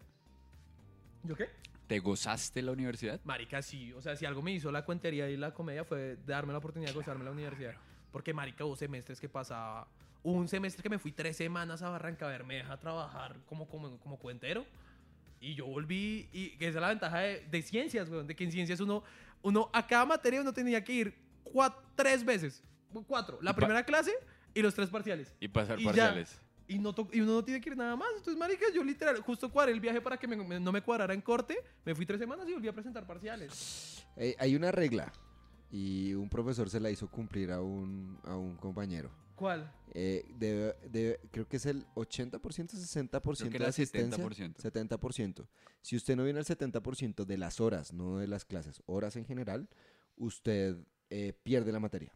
La pierde por W. Está escrito en el coso de la Nacho. Allá nunca lo aplicaron. En este profe sí se le aplicó a un man. Qué mal parido. Y el man llegó a- a- Segundo parcial, sin haber ido a clase, el primero se lo dejé presentar tranquilo, ya cuando llegó a Moscoso. Mm. Ya cuando llegó a presentar el segundo parcial, se la sacó y le dijo, usted no asistió al menos el 70% de las horas. Y las que hacen falta, no le hace para completar el 70%, queda con el 68%. Usted pierde la materia conmigo. Man, no, pero profe, usted pierde la materia conmigo. estaba- se retira. loco sí, es un, es un man... Así son profes, weón. El profe. loco. a mí me Yo quedé todo asustado. Había un pro- mi papá estudió, mi papá estudió en la época más de gloria de la nacional, o sea, cuando aún se veía caminar a León de Grey, Otto de Grey por ahí por la universidad. Y en Iba esa- Don Bulldor al lado de Marica, McGonagall. sí. Don Es- Bulldor y McGonagall por la universidad. Marica, pero era Don Bulldor caminando con Camilo Torres, o sea, weón, era una Y época. Yuta Kauchi también por ahí. Claro. Ay, Yuta Keuchi, sí. Yuta- Marica, o Yuta sea, Keuchi. eh, o sea, mi papá estudió en la época en la que todos los manes estaban vivos y no se habían vuelto auditorios. O Ok, sea, ok. nos- Ignacio Mantilla era estudiante todavía. Marica, Cuando el nombre estaba en las listas y no en auditorios. Y Ok. en esa época había un profe que era el profe Elber, Elber Mosila. Elber Mosila. Una cosa así, era un francés. El hijo de puta era un francés que, que llegó a hacer una cosa ¿Qué estudió tu papá? Mi papá es ingeniero agrícola. Ok. Entonces el marica llegó a hacer una, una cuestión ahí con los franceses, se- enamoró del país y se quedó. Toda la vida se quedó en Colombia. Y de puta se volvió profesor. Pero el profe era popular porque cuando, cuando mi papá llegó a la universidad, el man ya era cucho. Y el cucho ya, creo que ahorita ya estaba vivo y vive con prostitutas. Es una, es una anécdota así toda rara el cucho. Pero el man era popular porque apostaba las notas corriendo. Entonces, digamos, le decía, profes, voy mal. Una vuelta al anillo vial de la Nacional. Si me gana, hágale. Si me gana. Y, el, y resulta que el Cucho era, había sido como maratonista y tenía como 60 años y nadie le ganaba. Y el Cucho apostaba así, weón, vuelta, subir Monserrate. Tenía anécdotas también de que alguna nena le decía, profe, ayúdame. Y el, y el Cucho le decía, la Chúpelo, veo. sáquelo. Le- la veo el fin de semana en mi casa y la nena llegaba el fin de semana a la casa del man así súper sexy y el man la, la decía, "Ay, usted usa tacones para limpiar una casa. Y le botaba un trapeador, hijo de puta, y las ponía a limpiarles toda la puta casa. Esos cuchos se pasaban las normas por la galleta. Que, que el cucho además te- tenía fama de que siempre iba a clase, siempre. Entonces, así hubiera paro. El cucho se metía al Se salón. Así, a- el profesor que le cuento es este. Él tumbó una barricada de la Nacional. A la patas, tumbó. Y después se la volvieron a montar y, la- y cogió un destornillador y quitó una ventana del, del FEM de un laboratorio de física y dijo, por aquí entramos y hay clase, mi clase se Mi sube. clase se hace. Aquí no se falta clase. Dijo. Marica, es que el FEM es loco. Sí, sí, sí. ¿Ustedes han visto, Sí. ustedes, ustedes saben la anécdota de los de cómo los de física entraron con trajes anti, con trajes nucleares? ¿Qué? Pues no, eh, marica, había una barricada. ¿Entraron a dónde? A la clase. Había pandemia, Ajá. había pandemia, había pandemia ni mierda, había paro, había paro y los estudiantes bloquearon y tal. Entonces un profesor miró y dijo, ¿podemos entrar? No, no podemos. Ah, ok. Entonces el profesor como que se fue a la casa, se fue a uno de los laboratorios y sacó un traje nuclear como el de los Simpsons así tal. y llegó así, ta, ta. Entonces le dijo, chinos, eh, ¿puedo entrar? No, no puede. Bueno, muchachos, pues les cuento que ahí está el laboratorio de física nuclear y estamos jugando con un elemento de plutonio inestable. Yo me puedo ir, pero no sé qué les pase a ustedes. No, profe, entre. Ay, qué honor, güey. Entonces varios profes se metían con excusa. susto. Pues es que a la hora 20, pues tú qué eso- sabes que están sí, haciendo un claro. En, eso- en esos bloqueos pasaron cosas muy chéveres, weón. Hubo un bloqueo y todo el mundo está en el bloqueo. Yo, yo, yo siempre he sido de, de- de ese tipo de manifestaciones, me gusta marchar, eh, yo apoyé varios bloqueos, otros no. Eh, me gusta ese parche de hacerme sentir y, y- y en la U me fue bien, bueno, eso no importa el, el caso. Y Saqué cinco con Moscoso, me fue muy bien en la tesis, yo... estábamos ahí, el mito. estaban haciendo ahí el bloqueo y yo dije, no, pues sí, bloquear está bueno, ta, ta, ta, bien, bien. Y llegó un pelado y se para enfrente del bloqueo y empieza a llorar y a gritar. ¡Déjenme estudiar! Ay, sí. Es más que había, había estudiado en varias universidades. Sí, y gritaba así durísimo y lloraba y se arrodillaba. ¡Esto es inaudito! Pero qué puta. Y yo miraba y yo decía, esto tiene que ser un performance. Eso no puede Mira, ser en Samuel, serio. estoy haciendo un show para mi tesis. Sí. Quiero graduarme de física. Uy, parce, eso fue re loco. Yo no voy a creer. Yo, uf. Sí, el- Él el- en el- serio quiere Los estudiar. paros en ciencias no, no se sienten igual que en el resto de las No. humanidades. No, el ahí era muy chistoso. Yo, yo, yo tuve indicadores sociales en sociología y llegaron a desalojar el edificio y a bloquearlo. Y él se asomó un capucho, el profe lo vio y el profe dijo, muchachos, hay que desalojar. Así de Marica, fácil. Sí, que Sí, falta no, de no- lucha. no- no hay clase. Parce, en el, en el FEM, Yo tuve un bloquear parcial. el FEM. Yo tuve es un que parcial. en serio. Marica, yo tuve un parcial. Estábamos en parcial. Y suena una papa. ¡Pago, norrea! Llevamos 20 minutos de parcial. Y todos Una seguían. papa bomba. Yo no creo que todo el mundo Ah, bueno, sepa que es una papa una bomba. papa bomba que no sabe. Evidentemente no está hecho con una papa, pero creo que le dicen papa bomba porque está forrada en aluminio. Sí. Entonces es un objeto, entonces es, una, es, una, es un explosivo forrado en aluminio, un explosivo casero que utilizan los capuchos de universidades públicas en Colombia. Ujú. Seguramente basados en, algún, en alguna guerrilla española. Eso, y explota y suena durísimo. Suena durísimo. Entonces, marica, suena la primera papa bomba. ¡Pah! Gonorrea. Que en, la, en, en Colombia es tan común que suena la pri- que como en la tercera papa bomba suena el desalojo. O sea, Como desde de la quinta para arriba uno empieza a Uy, preocupar. a, a- a mí me tocó el. de- ya, ya- no, no estoy cortando la historia. No, a mí, me- no, a mí me tocó el desalojo cuando era relajado, como que no, no había alarma. Ya cuando la pusieron y era esa alarma de, ¿De de- de bomba Hill? atómica que era.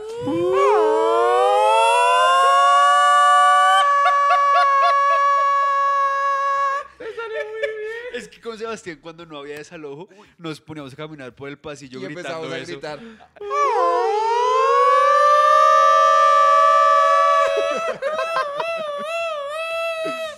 Marica, y yo sentía eh, volando el Hércules con la bomba atómica. Y,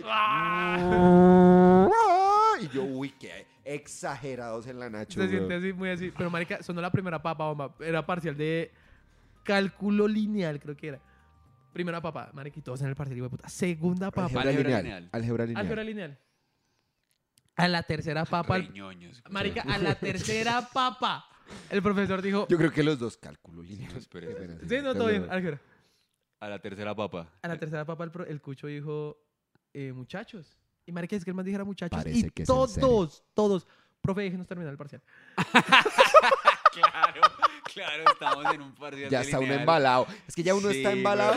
Es como y- y- en el Tour de Francia y que a la mitad de la subida le digan a uno, no, es que ya no puede. No, no. No, ya déjeme ya marica, usted puta, ya los estoy tres embalado. axiomas del corolario en la cabeza y dice, está Lo la peor es demostración. que, Ay, es que aparte un- cómo un- funcionaba mi cabeza en los parciales, o sea, yo entraba al parcial y lo leía y decía, me eché la universidad, ya me toca... Eso era lo Eh, y peor. Me tocaba lidiar con todos los parciales, esos cinco minutos de pensamientos negativos. ¡Una No me mierda! acuerdo de nada, ahora qué hago. Una Y de mierda, un momento güey. a otro se me venía, sé hacer este punto. Y volver a lidiar con todo eso otra vez. baila, No, déjemelo baila. terminar, Es un déjemelo caos, güey. terminar. Yo no lidio con eso dos veces. El gas lacrimógeno no es tan grave, Pero profe. también pasó que el- este era uno de esos parciales raros del FEM que uno lo veía y decía, "Ah, lo puedo pasar. O sea, Ok. es de los pocos parciales de toda la carrera que uno lo mira y dice, puedo pasar esta verga, weón. Y, y eso que uno se mira con los compañeros en plan, marica, sí, o qué, que está fácil y todo, sí, weón. Entonces, claro. Lo puedo pasar. ¿sí? Y esa sensación era como tan esperanzadora. ¿no? Como, ay, marica, no, me toca vivir debajo de un puente. Marica, es una chimba. se Entonces, pues, no, profe, eso se. Porque, marica, eso yo, yo como daba inducciones en la universidad, a una vez a los de humanas, yo les dije, chicos, es que ustedes, estábamos humanas ingeniería, y yo les dije, marica, chicos de humanas, ustedes jamás conocerán el sentimiento de ir a la primera clase del semestre, salir y decir, ya estoy perdiendo la materia. Porque hay profes que hacen quiz. El hijo de puta primera clase, weón. Vamos a recordar los, las clases anteriores. Es un trauma. En espacial, el hijo de puta de Ramón la hizo. El man, el Es que profesor. Quiz. Ah, Vamos a ver qué tanto saben de inferencia. Sí, sí, No, sí. Inferencia fueron dos semestres antes, Pero como profe, hace mierda. 17 años yo no, yo no leo eso. ¿A usted qué le pasa? Sí, a ver, demuéstreme que al intervalo de confianza con... Y, No, Yo- chúpelo. y a la otra Yo me clase acuerdo, llegó el marica, marica. yo, yo vengo de un pueblo, güey. Yo vengo de un pueblo. Imagínense mis parciales. eh, lo siento, papá, él era mi profesor de matemáticas. Eh, los parciales era resuelva, haga, eh, despeje X. Me siento en el primer parcial de cálculo. Jerónimo y yo antes del primer parcial de cálculo estudiamos cuatro horas y el resto jugamos con el frisbee. Sí. ¡Eh! ¡Qué chimba tirar el disco! billar. divertido. Y billar. Cuando me siento yo en el parcial, yo no, angustia, breve. estoy Esta sudando, derivada es breve. Yo me sé derivar hasta la verga, hijo de puta. Ah, Demuestre que yo... Demuestre. Demuestre. Demuestre. Demuestre. Profe, no créame, o sea, porque, ¿Ah? porque. Crea que es así. Créame que yo, Yo lo sé, yo, yo, yo, ya, yo ya me la sé. Marica, yo salí de ese parcial supremamente deprimido, triste, Yo confundido. Demuestre. Es una puta Yo cuando leía los par- yo, y ya dije, no, yo, y yo dije, no, de- debe ser solo esta materia. Y me voy a fundamentos de matemáticas.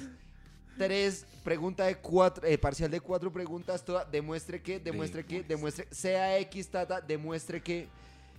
Uy, y yo demuestre que odio el demuestre que. Yo, no, yo parce. vi esa de Fundamentos de Matemáticas Mm. con un profesor que se llama Fernando Salamea, que está clasificado como, está categorizado dentro de las 100 mentes más brillantes vivas. Sí, es un man que además es- es, es filósofo, es matemático, es hijo de arte. ¿En qué, en qué top está eso? Es Eh, escritor. salió en una revista, no sé, me tocaría buscar Ok, el artículo. qué loco. Y lo tiene la Nacional, qué loco eso. No sé si todavía esté, güey. Pero no- ya no Ahí, creo. en la clase la vi. El marica explicaba demostraciones con dibujos. Ok. Él, él cogía, para los que no sepan que es una demostración, es una sucesión de argumentos lógicos que necesita probar que A por lo tanto B. Por tanto, e- eso que está explicando Jerónimo es lo que hace que Samuel y yo compartamos esa rigurosidad de las putas reglas Las se deben reglas, respetar. Claro, claro, porque es que a uno le dicen, miren, para que B pase, tiene que suceder O sea, A. para que me entiendan, a usted en el colegio le enseñaron que no importa si, si es 7 por 4 4 por 7 es exactamente lo mismo. En la universidad en primer semestre le dicen demuéstramelo. Demuestre- demuéstremelo. O sea, a usted, le, a usted en el colegio le dijeron eso es así, en la universidad le dicen demuéstralo con Y usted agarra y usted pone 7 por 4 igual 28. 4 por 7 igual 28. Y entrega ya. el parcial y saca el parcial. cero. Y saca cero. Porque Saca tienes que mostrarlo genérico para. Porque te dicen, este es el caso particular de 7 y 4. Demuéstralo para todos los universos, para todos los números. Pero el parcial es de dos horas. y yo soy un perdedor. Bueno, parce, yo, yo, yo, cuando yo vi indicadores sociales, vea, yo, yo, yo, en serio, en serio, eso, esos, pa- Marica, muy que- que ironía salir de la universidad. Uy, sí, lo esos parciales de indicadores sociales allá en sociología, yo, yo a veces no tenía ni que estudiar, se los juro, era, era ridículo. Yo, O sea, yo vi, yo vi esa me ponían materia. a, sí. a completar una frase. Eso, sí. El promedio es una medida que entonces, por tanto, se usa el promedio. Ya. Ah, pues claro, sirve para dar una tendencia central. Y eso ya, y ya. ya. Yo saqué 4 o 5 en una de esas materias allá en humanidades sin estudiar nada, güey. No, nada, es que- porque todo lo que estaban diciendo, pues uno ya lo sabía de Maricas que eran muy culos los No, parciales de- debería, haber de, una la regla, selectiva. debería haber una regla de tres de conversión de notas. En serio, hijo de puta, deberían proponerla a la Nacho. Sea 3-5, si 3-5 en, cien- en FEM Mm. viene siendo un 4-5 de, de, de humanas, eh, entonces... Claro, claro. Pero a ustedes no les tocaron las curvas? A mí casi una vez me hicieron, un, yo pasé una materia por curva. Para Oye, que, pero para que no lo sepa- asustaron, hijo de puta. Sí, el, profesor, el, el profesor se la dio por perdida. Sí, Él marica. tiene una curva. A- aclaremos tiro- que es una curva. Eh, uh, pues sí, una curva es, es simplemente como una regresión. Es una regresión que se bota y entonces se dice, si el más alto está acá, entonces sube... Sí, como que si el estudiante más alto sacó 3.5, ¿cuál es el 3 para que, para que pase más gente? Exactamente, entonces es coger una recta lineal y trasladarla así para arriba. Samuel lo dijo más fácil. es eso que dijo Samuel. Para mortales, para mortales. Exactamente. Y Jerónimo, Para no estadísticos. Jerónimo le pasaron la curva 2.94. Me acuerdo Uy. mucho de esa. Me acuerdo- y, y dijeron, profe, bien que... No. Ay, profe, bien que... Que no. Y nos lo habíamos hecho amigos, trabajamos juntos con Ramón, todo el Mm. Sí, rollo. hasta habíamos Éramos trabajado. repasteros con el man y el profe le dijo, no, 2.94 es 2.94, hermano, la perdió. Bueno, parce, baila, ¿no? Lo siento. Sí, no, me fui todo con 3.1 deprimido, porque la curva me subió de 2.9 a 3.1. Ok. Que eso es una curva. Esas son las curvas. O sea, te- para que la gente que sacó 7 pase. Sí. Marica, pasé. Cuando a Jerónimo, huevón. El hijo de puta me subieron las notas al 100 y pasé espacial, hijo de puta. Sí, qué, qué- qué agonía, güey. Marica, yo tuve, yo me acuerdo, la curva más hijo de puta que vimos en una materia. Creo que era estado sólido esa mierda, eso es mecánica cuántica. Marica. Uy, no, Mecánica cuántica. físico y la física es tan difícil, man. Yo, vi, Marica. yo, vi, yo vi física cuántica para todos. Ah, esa es, una- esa- es que esa es hermosa, hasta ahí es hermosa. La- la- es que la cuántica es hermosa teórica. Cuando ya no es para todos, sino el caso Cuando particular. me toca su- eh, aplicar la fórmula. Ay, gon- ma- marica, nada más me acuerdo que. Marica, todo el primer corte, todo el primer corte, todos cagados de la risa, así, ta, ta, tal. Había, había que hacer una mierda, no me acuerdo ni cómo se llama. Tocaba hacer una mierda que era en dos dimensiones. Que todo, siempre era como dos dimensiones porque todos decíamos, no, si toca en tres dimensiones es demasiado hijo de puta. Y el profesor nos, nos ha dado casos de dos dimensiones. Cuando el primer parcial haga en tres dimensiones y todos, uy, Baila. gonorrea, hijo de No, puta. marica, No sabíamos Me cómo. tocó, me tocó un parcial así. Pero marica, fue tan No, hijo de puta todo el semestre. No, Ve- es- Vea esta curva tan mal parida. no. Yo saqué uno con nueve en el último parcial. Y pasé. No, su puta Esas madre. notas con uno. Marica. Gonorreas, marica. Yo- Todo, yo- toda- todos estábamos tan Cállate. mal que un uno Yo con tengo un nueve amigo tres. que, nosotros tenemos un amigo, Sergio. ese hijo de puta, la primera vez que vimos inferencia sacó 0.9 en el primer parcial. y en series de tiempo en el primer parcial sacó 1.2. Pasó la hijo de puta materia las dos veces. Y no por curva, sino porque el profesor hacía un parcial supletorio al final. Y uno decía si lo tomaba. Y esa nota se la cambiaba por la peor que Ay, tenía. qué lindo, güey. Y gracias a eso alcanzó a pasar. Uy, marica, una mat- nos pusieron el primer parcial de esa materia, series de tiempo. Pa, No, cero. Va- varios, nueve. varios de, varios de, Sergio sacó uno, dos. Varios de nosotros, imagínense cómo levantó Sergio esta mierda. Varios de nosotros sacamos cinco en el primer, en la primer, primer parcial. Ajá, ajá. Como de 20, 5 sacamos 5. Pues está re bien. Sí, bien, severo, uh, chimba parcial, verano, Valeria, yo, otros, Alejo, bien, sí, Sergio, uno, dos. Siguiente Ser parcial. ese amigo del combo es una Imagínese carga cómo- muy imagínese- fea, güey. Imagínese cómo fue el siguiente parcial. So- no más le voy a contar co- qué pasó. El profesor entregó los parciales a todos y cuando terminó de entregarlos dijo, voy a estar en mi oficina. Me los entregan cuando terminan en mi oficina, es la número tal. Se fue, le importó un culo verificar el parcial. Ajá. Y allá se fue. Qué parcial tan sapo perro de la gran puta mierda. Si un profe se va es porque sabe que así sea en grupo. Y hubo un momento, un momento en el que yo, a lo bien, ya me desesperado porque eran dos horas. A la hora y diez me levanté y yo, hey, ¿alguien de ustedes sabe responder el primer punto? Y todos, no, no, no, no, no, no, no. El segundo, no, no, no, no, no.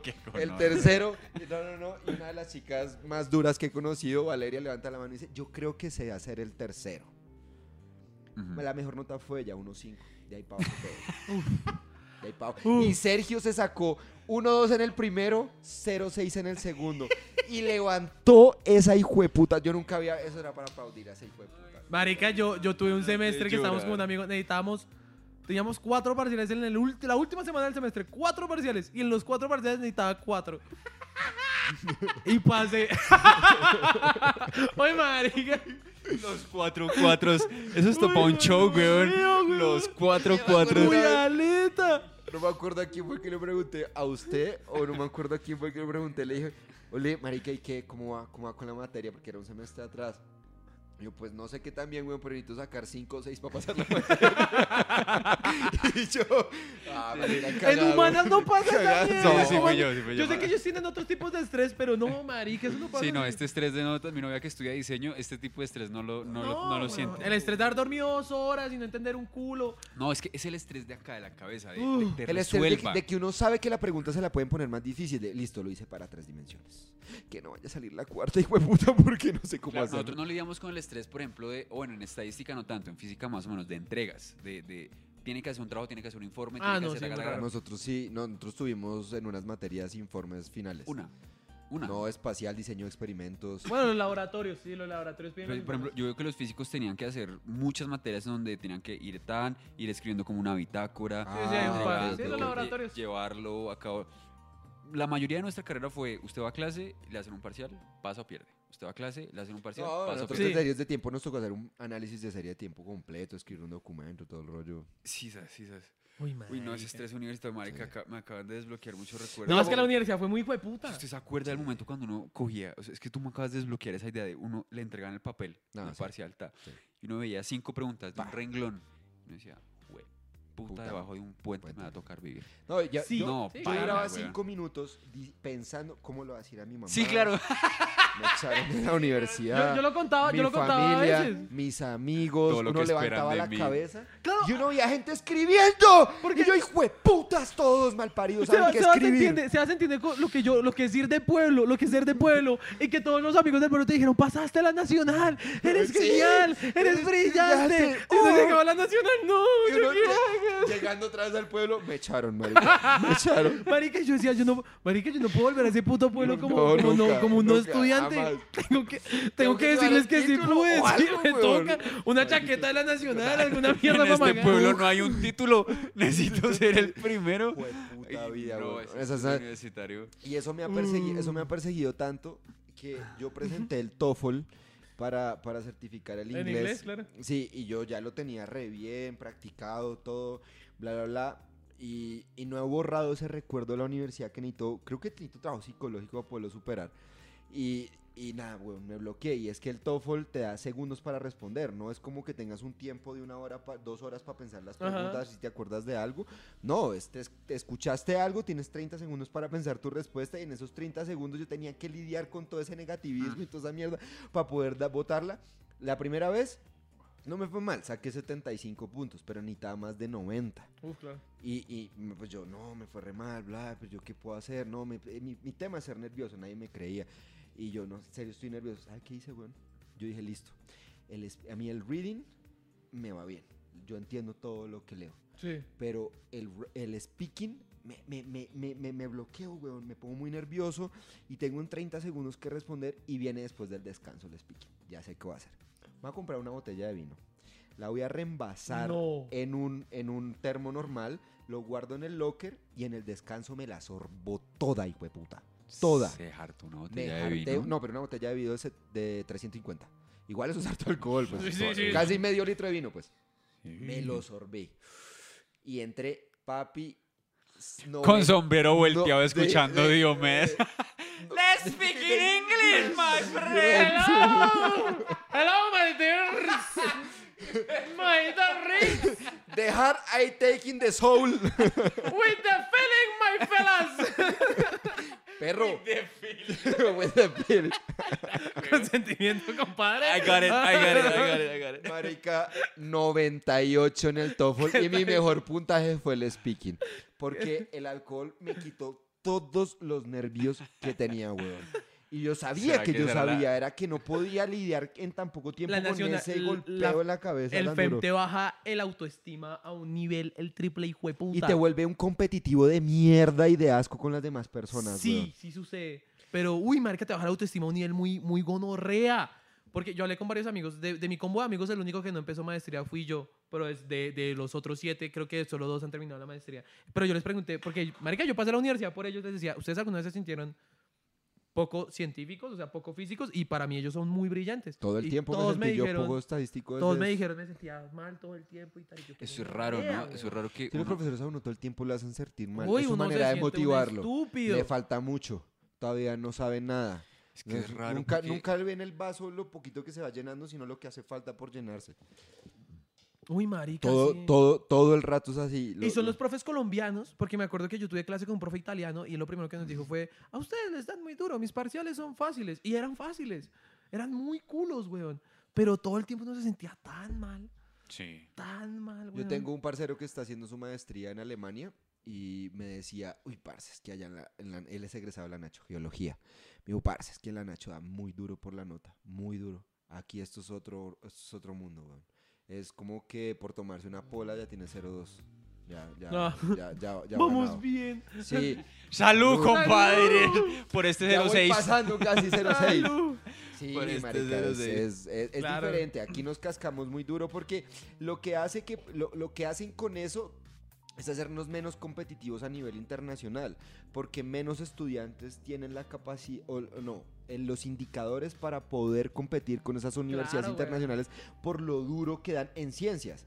Usted ve humanas, usted ve esa gente, huevón, el promedio de graduación.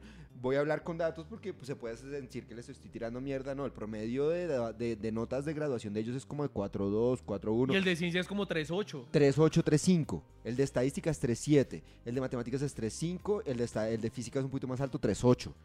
Lo, es muy gonorrea, Y güey. El promedio, o sea, imagínese alguien que se gradúe con 4.2, no es lo mismo que alguien que se gradúe con 4.5, 4.3 Sí, pa- de, de humanas. Es muy diferente, weón. Entonces, los profesores nos cascaron demasiado duro. No, y- y demasiado sí- duro y con las y notas. Innecesariamente. Y innecesariamente. Innecesariamente, weón. Es que fue, es una bajada de autoestima muy, muy puta, weón. Porque uno se siente como un culo. Tanto así que a mí me gusta estudiar, weón. Yo estudié física porque me gusta aprender. Yo quisiera hacer una maestría, pero a mitad de la carrera dije, no puedo. No puedo, weón, porque esto es demasiado. No vuelvo a pasar por el estrés por el que ahorita lloramos de risa. Porque en ese momento yo lloraba mal. Ay, yo quiero, yo quiero volver a pasar por el estrés. Pero es que tú ya no eres comediante, tú puedes. weón. es que cuando uno conoce los aplausos, uno dice, yo, marica, yo no quiero salir de que una noche tuve 200 personas aplaudiéndome, al día siguiente a 30 hueputas en silencio. No quiero eso. Y todos deprimidos, hijo de Sí, vida. no quiero esa verga. Entonces, de acuerdo. Sí, güey. Yo apenas conocí la, la gratificación de un público Que el mundo es así. riéndose. el mundo yo puede como, ser lindo. Marica, no soy tan asco como creo. como me lo hicieron saber. Ay, mal parido. Uy, qué, qué Ay, agonía. La, la universidad es raro, es raro, ¿no? Es raro que uno, uno debería salir de la universidad sintiéndose. O sea, o sea, uno, es, uno ahora es profesional, ¿no? Ahora uno vivió una experiencia académica y, de y la- no, conocimiento. oiga, la cabeza me cambió muchísimo cuando me volví profesional. Solo tuve que pasar tres meses para darme, para salir de ese bajonazo de autoestima en los que los profes lo tienen a uno en la Y darte nacho, cuenta que sabías. darme cuenta que sabía. Tres meses para darme cuenta que yo en realidad sí puedo resolver ese problema y que tengo las herramientas y todo. Uno en la Nacho sale muy, muy, muy chiquito. Yo salí con Uno- ese temor. Uno, uno sale así. Espere, yo, yo ya reviso los datitos. Yo no, yo necesito un profe que me consiga. Parece Bruno. No sé hablar. Parece, Bruno. Marica. Y, y me di cuenta y ya ahorita hablo con más propiedad, con más fuerza, co- co- con, más, más duro. Esto, se hace, esto no se hace así. Ya sé. Sí, soy capaz de parármele hasta a mi profe. Y quiere, aquí, no, esto se hace así porque yo ya tengo experiencia. Pero salí muy, muy, muy chiquito, weón. Es que. Salí uno muy Dale. Es que siento que. Y yo creo que los de los. Andes salen más altos por eso. No sé, no, no, no- no estoy en los Andes, pero definitivamente a la Nacional le falta un poquito de... Tacto y- humano. Primero, de, de- de consideración con la humanidad de sus estudiantes en ciencias, que son científicos, pero también son personas. Pero eh, esta, esta, como, esta conexión con la vida real, de... En, en la academia de la universidad a uno no le están diciendo Eso no funciona cómo así, señor. funciona la vida real, a uno le están... O sea, es como que durante 5, 6, 7 años. Siete también. ¿Siete? Incluso. sí, Clase 8, pero sí, sí. Seis y medio, yo seis y medio. No, Porque siete no, le he contado a mi familia que yo no estuve un semestre. Porque un semestre que yo no, no- se me olvidó pagar. Y, y este triple hijo de puta fue a clase el cabrón. Él fue a clase a y clase escribió una materia con nosotros y era de nuestro equipo de trabajo. y de un momento se desapareció esta gonorrea y nosotros Y Jerónimo. y nosotros lo metimos en el grupo de trabajo. Después Sí, quedamos mochos porque porque era una materia pesada, se llamaba consultoría. Y era hacerle, Sí, era hacerle trabajos, el grado estadístico, a los trabajos de grado de la Nacho que llegaran a estadística. Editábamos cuatro. Este perro hijo de puta. Cuando nos dicen, nosotros le dijimos, no, nada, todo bien. Porque nosotros eh, nos dimos cuenta que los primeros semestres, lo que le acabo de decir, lo, lo, lo incentivan a una competencia, es que tienes que ser cinco, de que él- eres cinco, pero el otro tiene que ser cuatro. Si es cuatro, ocho, no estás tan bien tú, porque el otro te está acercando. Sí, sí, sí. Nosotros sí. creamos una parcería entre unas 6, 7 personas, compañeros de la U, que decidimos no seguir ese lineamiento de que eh, tiene que estar uno más arriba o abajo. No, si todos vamos bien, vamos todos Vamos en bien, vamos todos en convito. Entonces no nos dio tanta rabia, le dijimos, marica, nos hubiera dicho antes y ya, todo bien, hágale. Vaya, lidie con sus problemas y, y nos vemos Sí, otra vez. también, lo- o sea, yo no pagué el, el semestre no porque estuviera vagando, sino estaba en una crisis emocional y personal y física. Todo bien, todo bien. Y, ¿Pero por qué estaba hablando de esto? Porque estás hablando de lo que le falta a la nacional.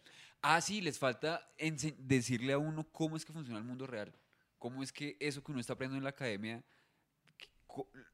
Yo siento que lo poquito que le dicen a uno en la nacional de cómo es que uno en serio tiene que trabajar.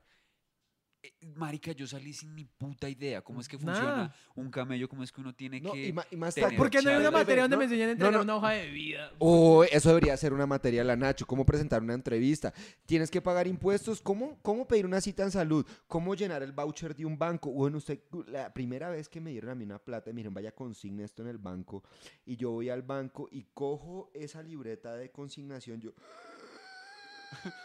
¿Dónde están los.? ¿dónde Profe. pongo, dónde pongo el número? ¿Sabe cuál era el profe? El Celacho. Cela. Eh, eh, me dieron esta. Ah, chino, usted la pone aquí, aquí pone el banco, aquí pone el monto. ta, ta. Uy, terrible esa mierda. Pero espere, vamos allá, porque quiero coger a Jero de ejemplo.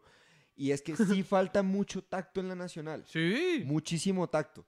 Porque eh, en ese ataque tan fuerte de los profes, a- acaban con, con, con el autoestima de Uy, un te la estudiante minan terrible. feo, weón. Jerónimo es un buen estadístico. Él no cree, él es un buen estadístico. Yo lo contraté, él está trabajando conmigo y es muy bueno. Él sabe hacer lo que hace. A veces tenemos discusiones como la de hoy, pero pues es re breve, es como que se le olvida, ti, ti, ti, pero en, en- en academia es bueno, sabe, sabe hacer cosas y plantea soluciones y todo el rollo. Pero bueno, era un man que le tocaba levantarse a las cuatro y media en Tabio para bañarse, desayunar corriendo, salir corriendo al bus, eh, llegar rápido al- a, la Transmilenio para poder llegar a la Nacho para poder entrar a la materia de 7. ¿Cierto? Uy, y a los profes les importaba un hijo de puta culo que un pelado como este huevón se quedara dormido. ¿Sí? Porque hablo, yo vengo del Catatumbo, pero afortunadamente mi tía tenía un apartamento al lado de la Nacho. A él no le tocaba viajar desde el Catatumbo No, hasta la hasta, no, no, a- no. hasta allá. Me Y- tocaba despertarme un mes antes. Venía estudiando desde 2015, güey. Él se presentó al, al 2017 desde el 2015. Sí, y ya venía estudiando. No, falta tacto. Y sin saber los problemas de hogar que pueda llegar a tener una persona, eh, eh, eh, no les importa un 70, hijo de la gran puta mierda a los profesores. Eso les vale verga. Y eso hace parte de la humanidad. De ser humano, weón. Mira, siento que hay una cuestión también con ciencias. Es que ahorita que estoy con científicos puedo hablar eso. Que, que siento es que. eh, ¡Ay, soy científico! En- En realidad nosotros somos científicos. la la, gente no cree, pero esto es ser científico, salir egresado de una universidad de la Facultad de. Ciencias, sabiendo matemáticas, probabilidad Puta, estadística. qué rico, somos científicos. Pero Pero- científico, este programa no es cualquier moco. Este, este programa tiene aval de tres científicos. Ah. Todo lo que se dice es cierto. Dos estadísticos, Y un un, físico. físico y dos comediantes y un habla mierda. Stuff. A mí, a mí me va. O sea, hay una cosa con la ciencia y es que la ciencia, la ciencia se basa en criticar todo, en, en júzgalo, en, en no creas para que lo demuestres y tal y tal. Pero siento que te enseñan tanto a, a- a juzgar todo, a, a colocar tanto en tela de juicio que al final uno coloca su propio conocimiento en tela de juicio. Y es una putería que después de cuatro meses tú dijeras, ah, no, marica, yo sí sé. Pero como yo, yo salí de la universidad y entré a pandemia, yo nunca supe si sí sé. Y yo vivo con el miedo constante que pregúnteme cualquier cosa en la vida menos algo de física, weón. Porque si no sé algo que no sea de física, es como, bueno, es que no es físico. Pero si me preguntas algo de física y no sé, me va a dar una pena tan 70 y puta, huevón. Porque es que me hicieron, me hicieron juzgar tanto, tantas cosas en la universidad que yo hoy día, cada que digo algo de física, digo, pero sí es. ¿Será? Y uno, y uno lo dice, y uno, y uno, y uno revisa. Pero, pero No, igual tengo sí, no Porque que- los mismos putas científicos llegan a chimbear de que no, eso está mal, hay que hacerlo así. Ay, gonorrea, pero miren los datos, porque tienen que ser tan mal parido? Sí. Sí, hay, hay- hay- Uy, hay exceso de malparidez en, en- En la No sé si es en la academia, no he estado en Bueno, otra sí, en la, academia, en la no he academia en parece que la hay en universidad, general. eh, pero definitivamente en Ciencias de la Nacional sí hay una desconexión con la humanidad de los estudiantes. Todo. Yo tra- yo Total, tra- mi primer trabajo fue con científicos. Y, y era ese ambiente que usted, que usted dice, un ambiente denso. Así de, de critícalo todo y destruye todo y, y pone en tela de juicio todo. Pero nada constructivo. Por eso, es que, por eso es que hice el video que tú comentaste, weón. ¿Cómo fue, ¿Cómo fue eso? ¿Cómo fue eso? Tú subiste un video Lo diciendo un experimento, Yo estaba parchando con un, con un primo que es ingeniero de sonido. Sí, y estábamos en el estudio del man y tal. Y yo le dije, ¿sí sabía que cuando, cuando usted deja caer agua fría y agua caliente suena diferente? Y eso es una cosa que, que aprendí como dato porque eso era una pregunta para ingresar al torneo internacional de física, weón, que es como el mundial de física. Es un- Ok. Te mandan como 10 preguntas a la facultad y, La, y el- la Red Bull de física. y- y dependiendo... pero con agua caliente que suena distinto. Marica, pero es que son preguntas, fue puta, pruebas. Hay una prueba que me acuerdo que era como haga un bafle sin una membrana que vibre. Ok, uy, gonorrea. Y, digamos la pregunta es esa, cómo identifica agua fría, agua caliente, pero lo preguntan más físico, pero ya tenía la respuesta y le dije, es así. Y mi primo me dijo, pongámoslo, a- pongámoslo a prueba. entonces, Poniendo la prueba con Samu Vela. entonces, en la ca- entonces en la casa ahí del man, pues calentamos agua, colocamos una en la nevera con hielos y, y hicimos el este y sonaba. Y como había micrófonos, pues ya. Y yo, marica, qué experiencia tan chimba, la grabé tal y la compartí en plan de chimba que la gente que no sepa esto, pues tenga un conocimiento que no le va a servir de ni mierda en la vida, porque pues para eso tienes el tacto.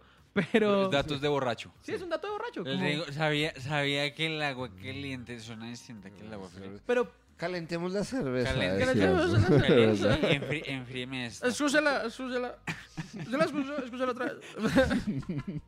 Pero si lo- a, a ver, a ver. Pero dentro, de dentro del plan de, marica, esto es un fenómeno interesante, se los muestro. Entonces lo compartí en TikTok y le fue bien. Pero mucha gente era como en plan, ah, la- hay gente que juega mucho a buscarle siempre el quiebre a la ciencia. Entonces uno le hace una pregunta y le dice, ah, que la respuesta es esta.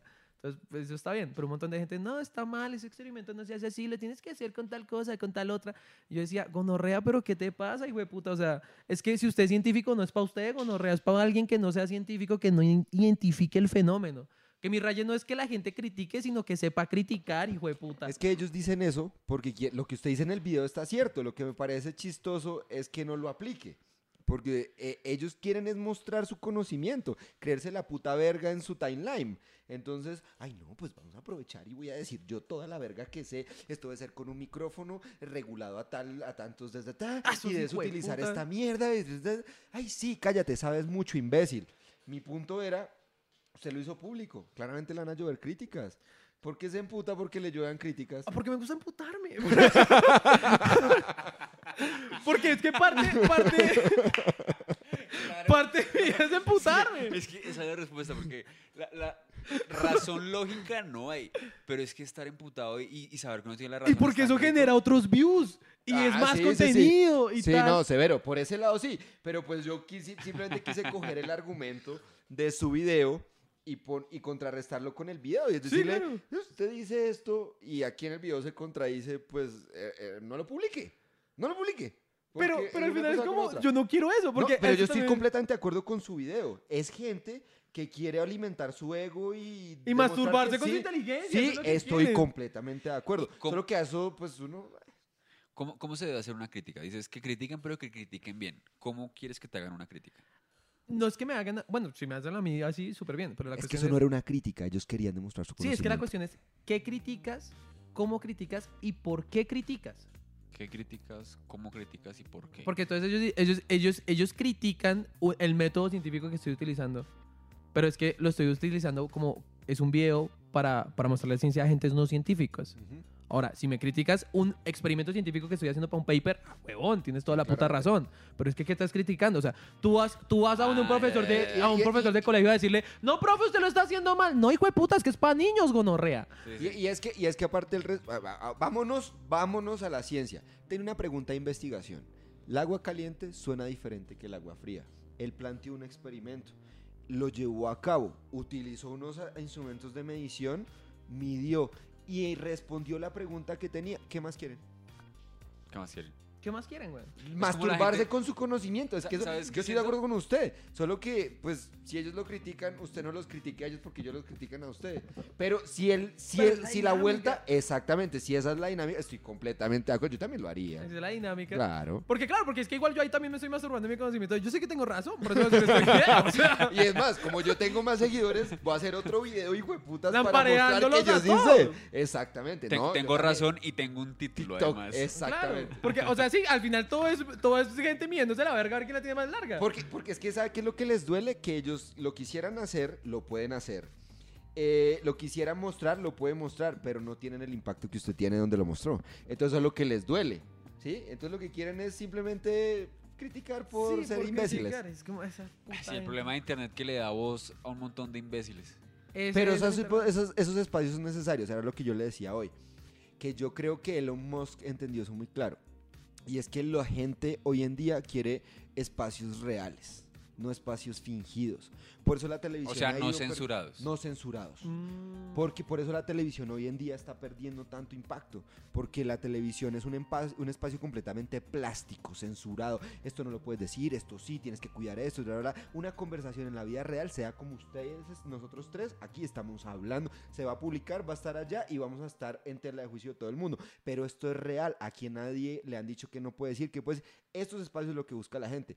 Y Elon Musk entendió, entendió eso y quiso decirle a Twitter, dejen de banear, no baneen las Sin cosas, censura. sin censura. ¿Sí? La misma gente se va a encargar de censurar lo que Lo tiene que, que censurar, pero nosotros no podemos censurar a las personas.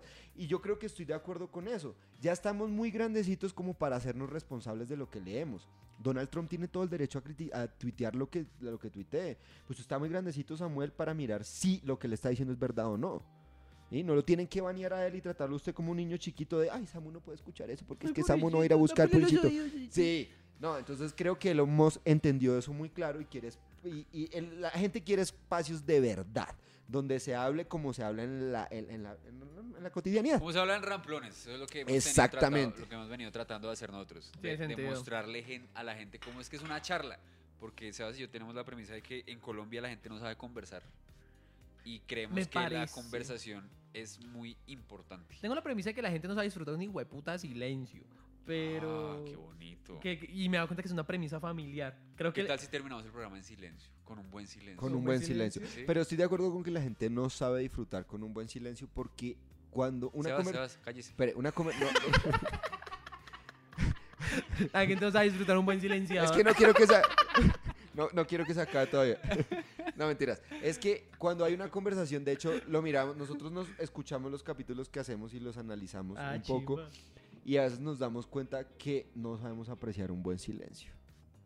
Entonces. Cevitas, como tiene algo que decir, va y pisa a Samuel que está hablando porque es que él cree que es muy importante lo que Cevitas tiene que Sí, decir. porque Sebastián tiene cosas más importantes que decir que el mago que llega a teatros. Exactamente. Claro. Entonces, píselo. Pues es que por eso el mago está en el sofá de Cevitas. Entonces, píselo. Entonces, estoy de acuerdo. Hay que aprender a callarse. Y con esa reflexión creo que es un momento perfecto. Con este silencio. Para invitarlos a donar a nuestro Neki y Plata, que se unen a la comunidad Patreon, que le den like y se suscriban Samu, a ¿dónde- este canal de Spotify. Y, y ahora sí, el silencio. ¿Dónde te puede encontrar la gente que le gusta lo que haces? lo Eh, el que me quiera Ay, no hablamos de Geek Punch y todo lo geek que es usted. Ah, yo quería Ah, hablar de todas Invitaciones mangas, vamos a o sea. tener muchas. Otra, cuando quieran. Sí, con Samu Me seguro pueden sí. seguir en todas mis redes como arroba el físico cuenta. Hay variaciones ahí. Pues, El físico cuenta Samuel Vela. Siempre me van a encontrar en Instagram, Twitter, Facebook, YouTube, TikTok, es donde me- más me estoy moviendo. Y en Twitch, ahí arroba el físico cuenta 26. De que hecho, el también contenido queda- de los seguidores de Ramplones debe estar. Eh, el, el conjunto de seguidores de Ramplones debe estar contenido en el conjunto de seguidores de Samuel. Pero Entonces, solo los pues, de ya todo el TikTok. mundo lo sigue, güey. Solo los de TikTok, de pronto. Sí, Samu, Samu está pegando duro en TikTok. Sí. Qué Estamos chimba. creciendo bonito, Chimba, pero chimba, ojalá Chimba. ahí. Samu, muchas gracias por venir. Qué, Ah, gracias a qué- ustedes. qué buena charla. Siempre es muy chimba estar Estuvo contigo. sí. chimba, salud, chicos. estuvo Salud, gracias la por venir. La disfruté el resto. Y Samu. que la gente disfrute este silencio. Nos vamos en silencio para que descansen de tanto ruido. Hay mucho ruido en internet. Hasta luego.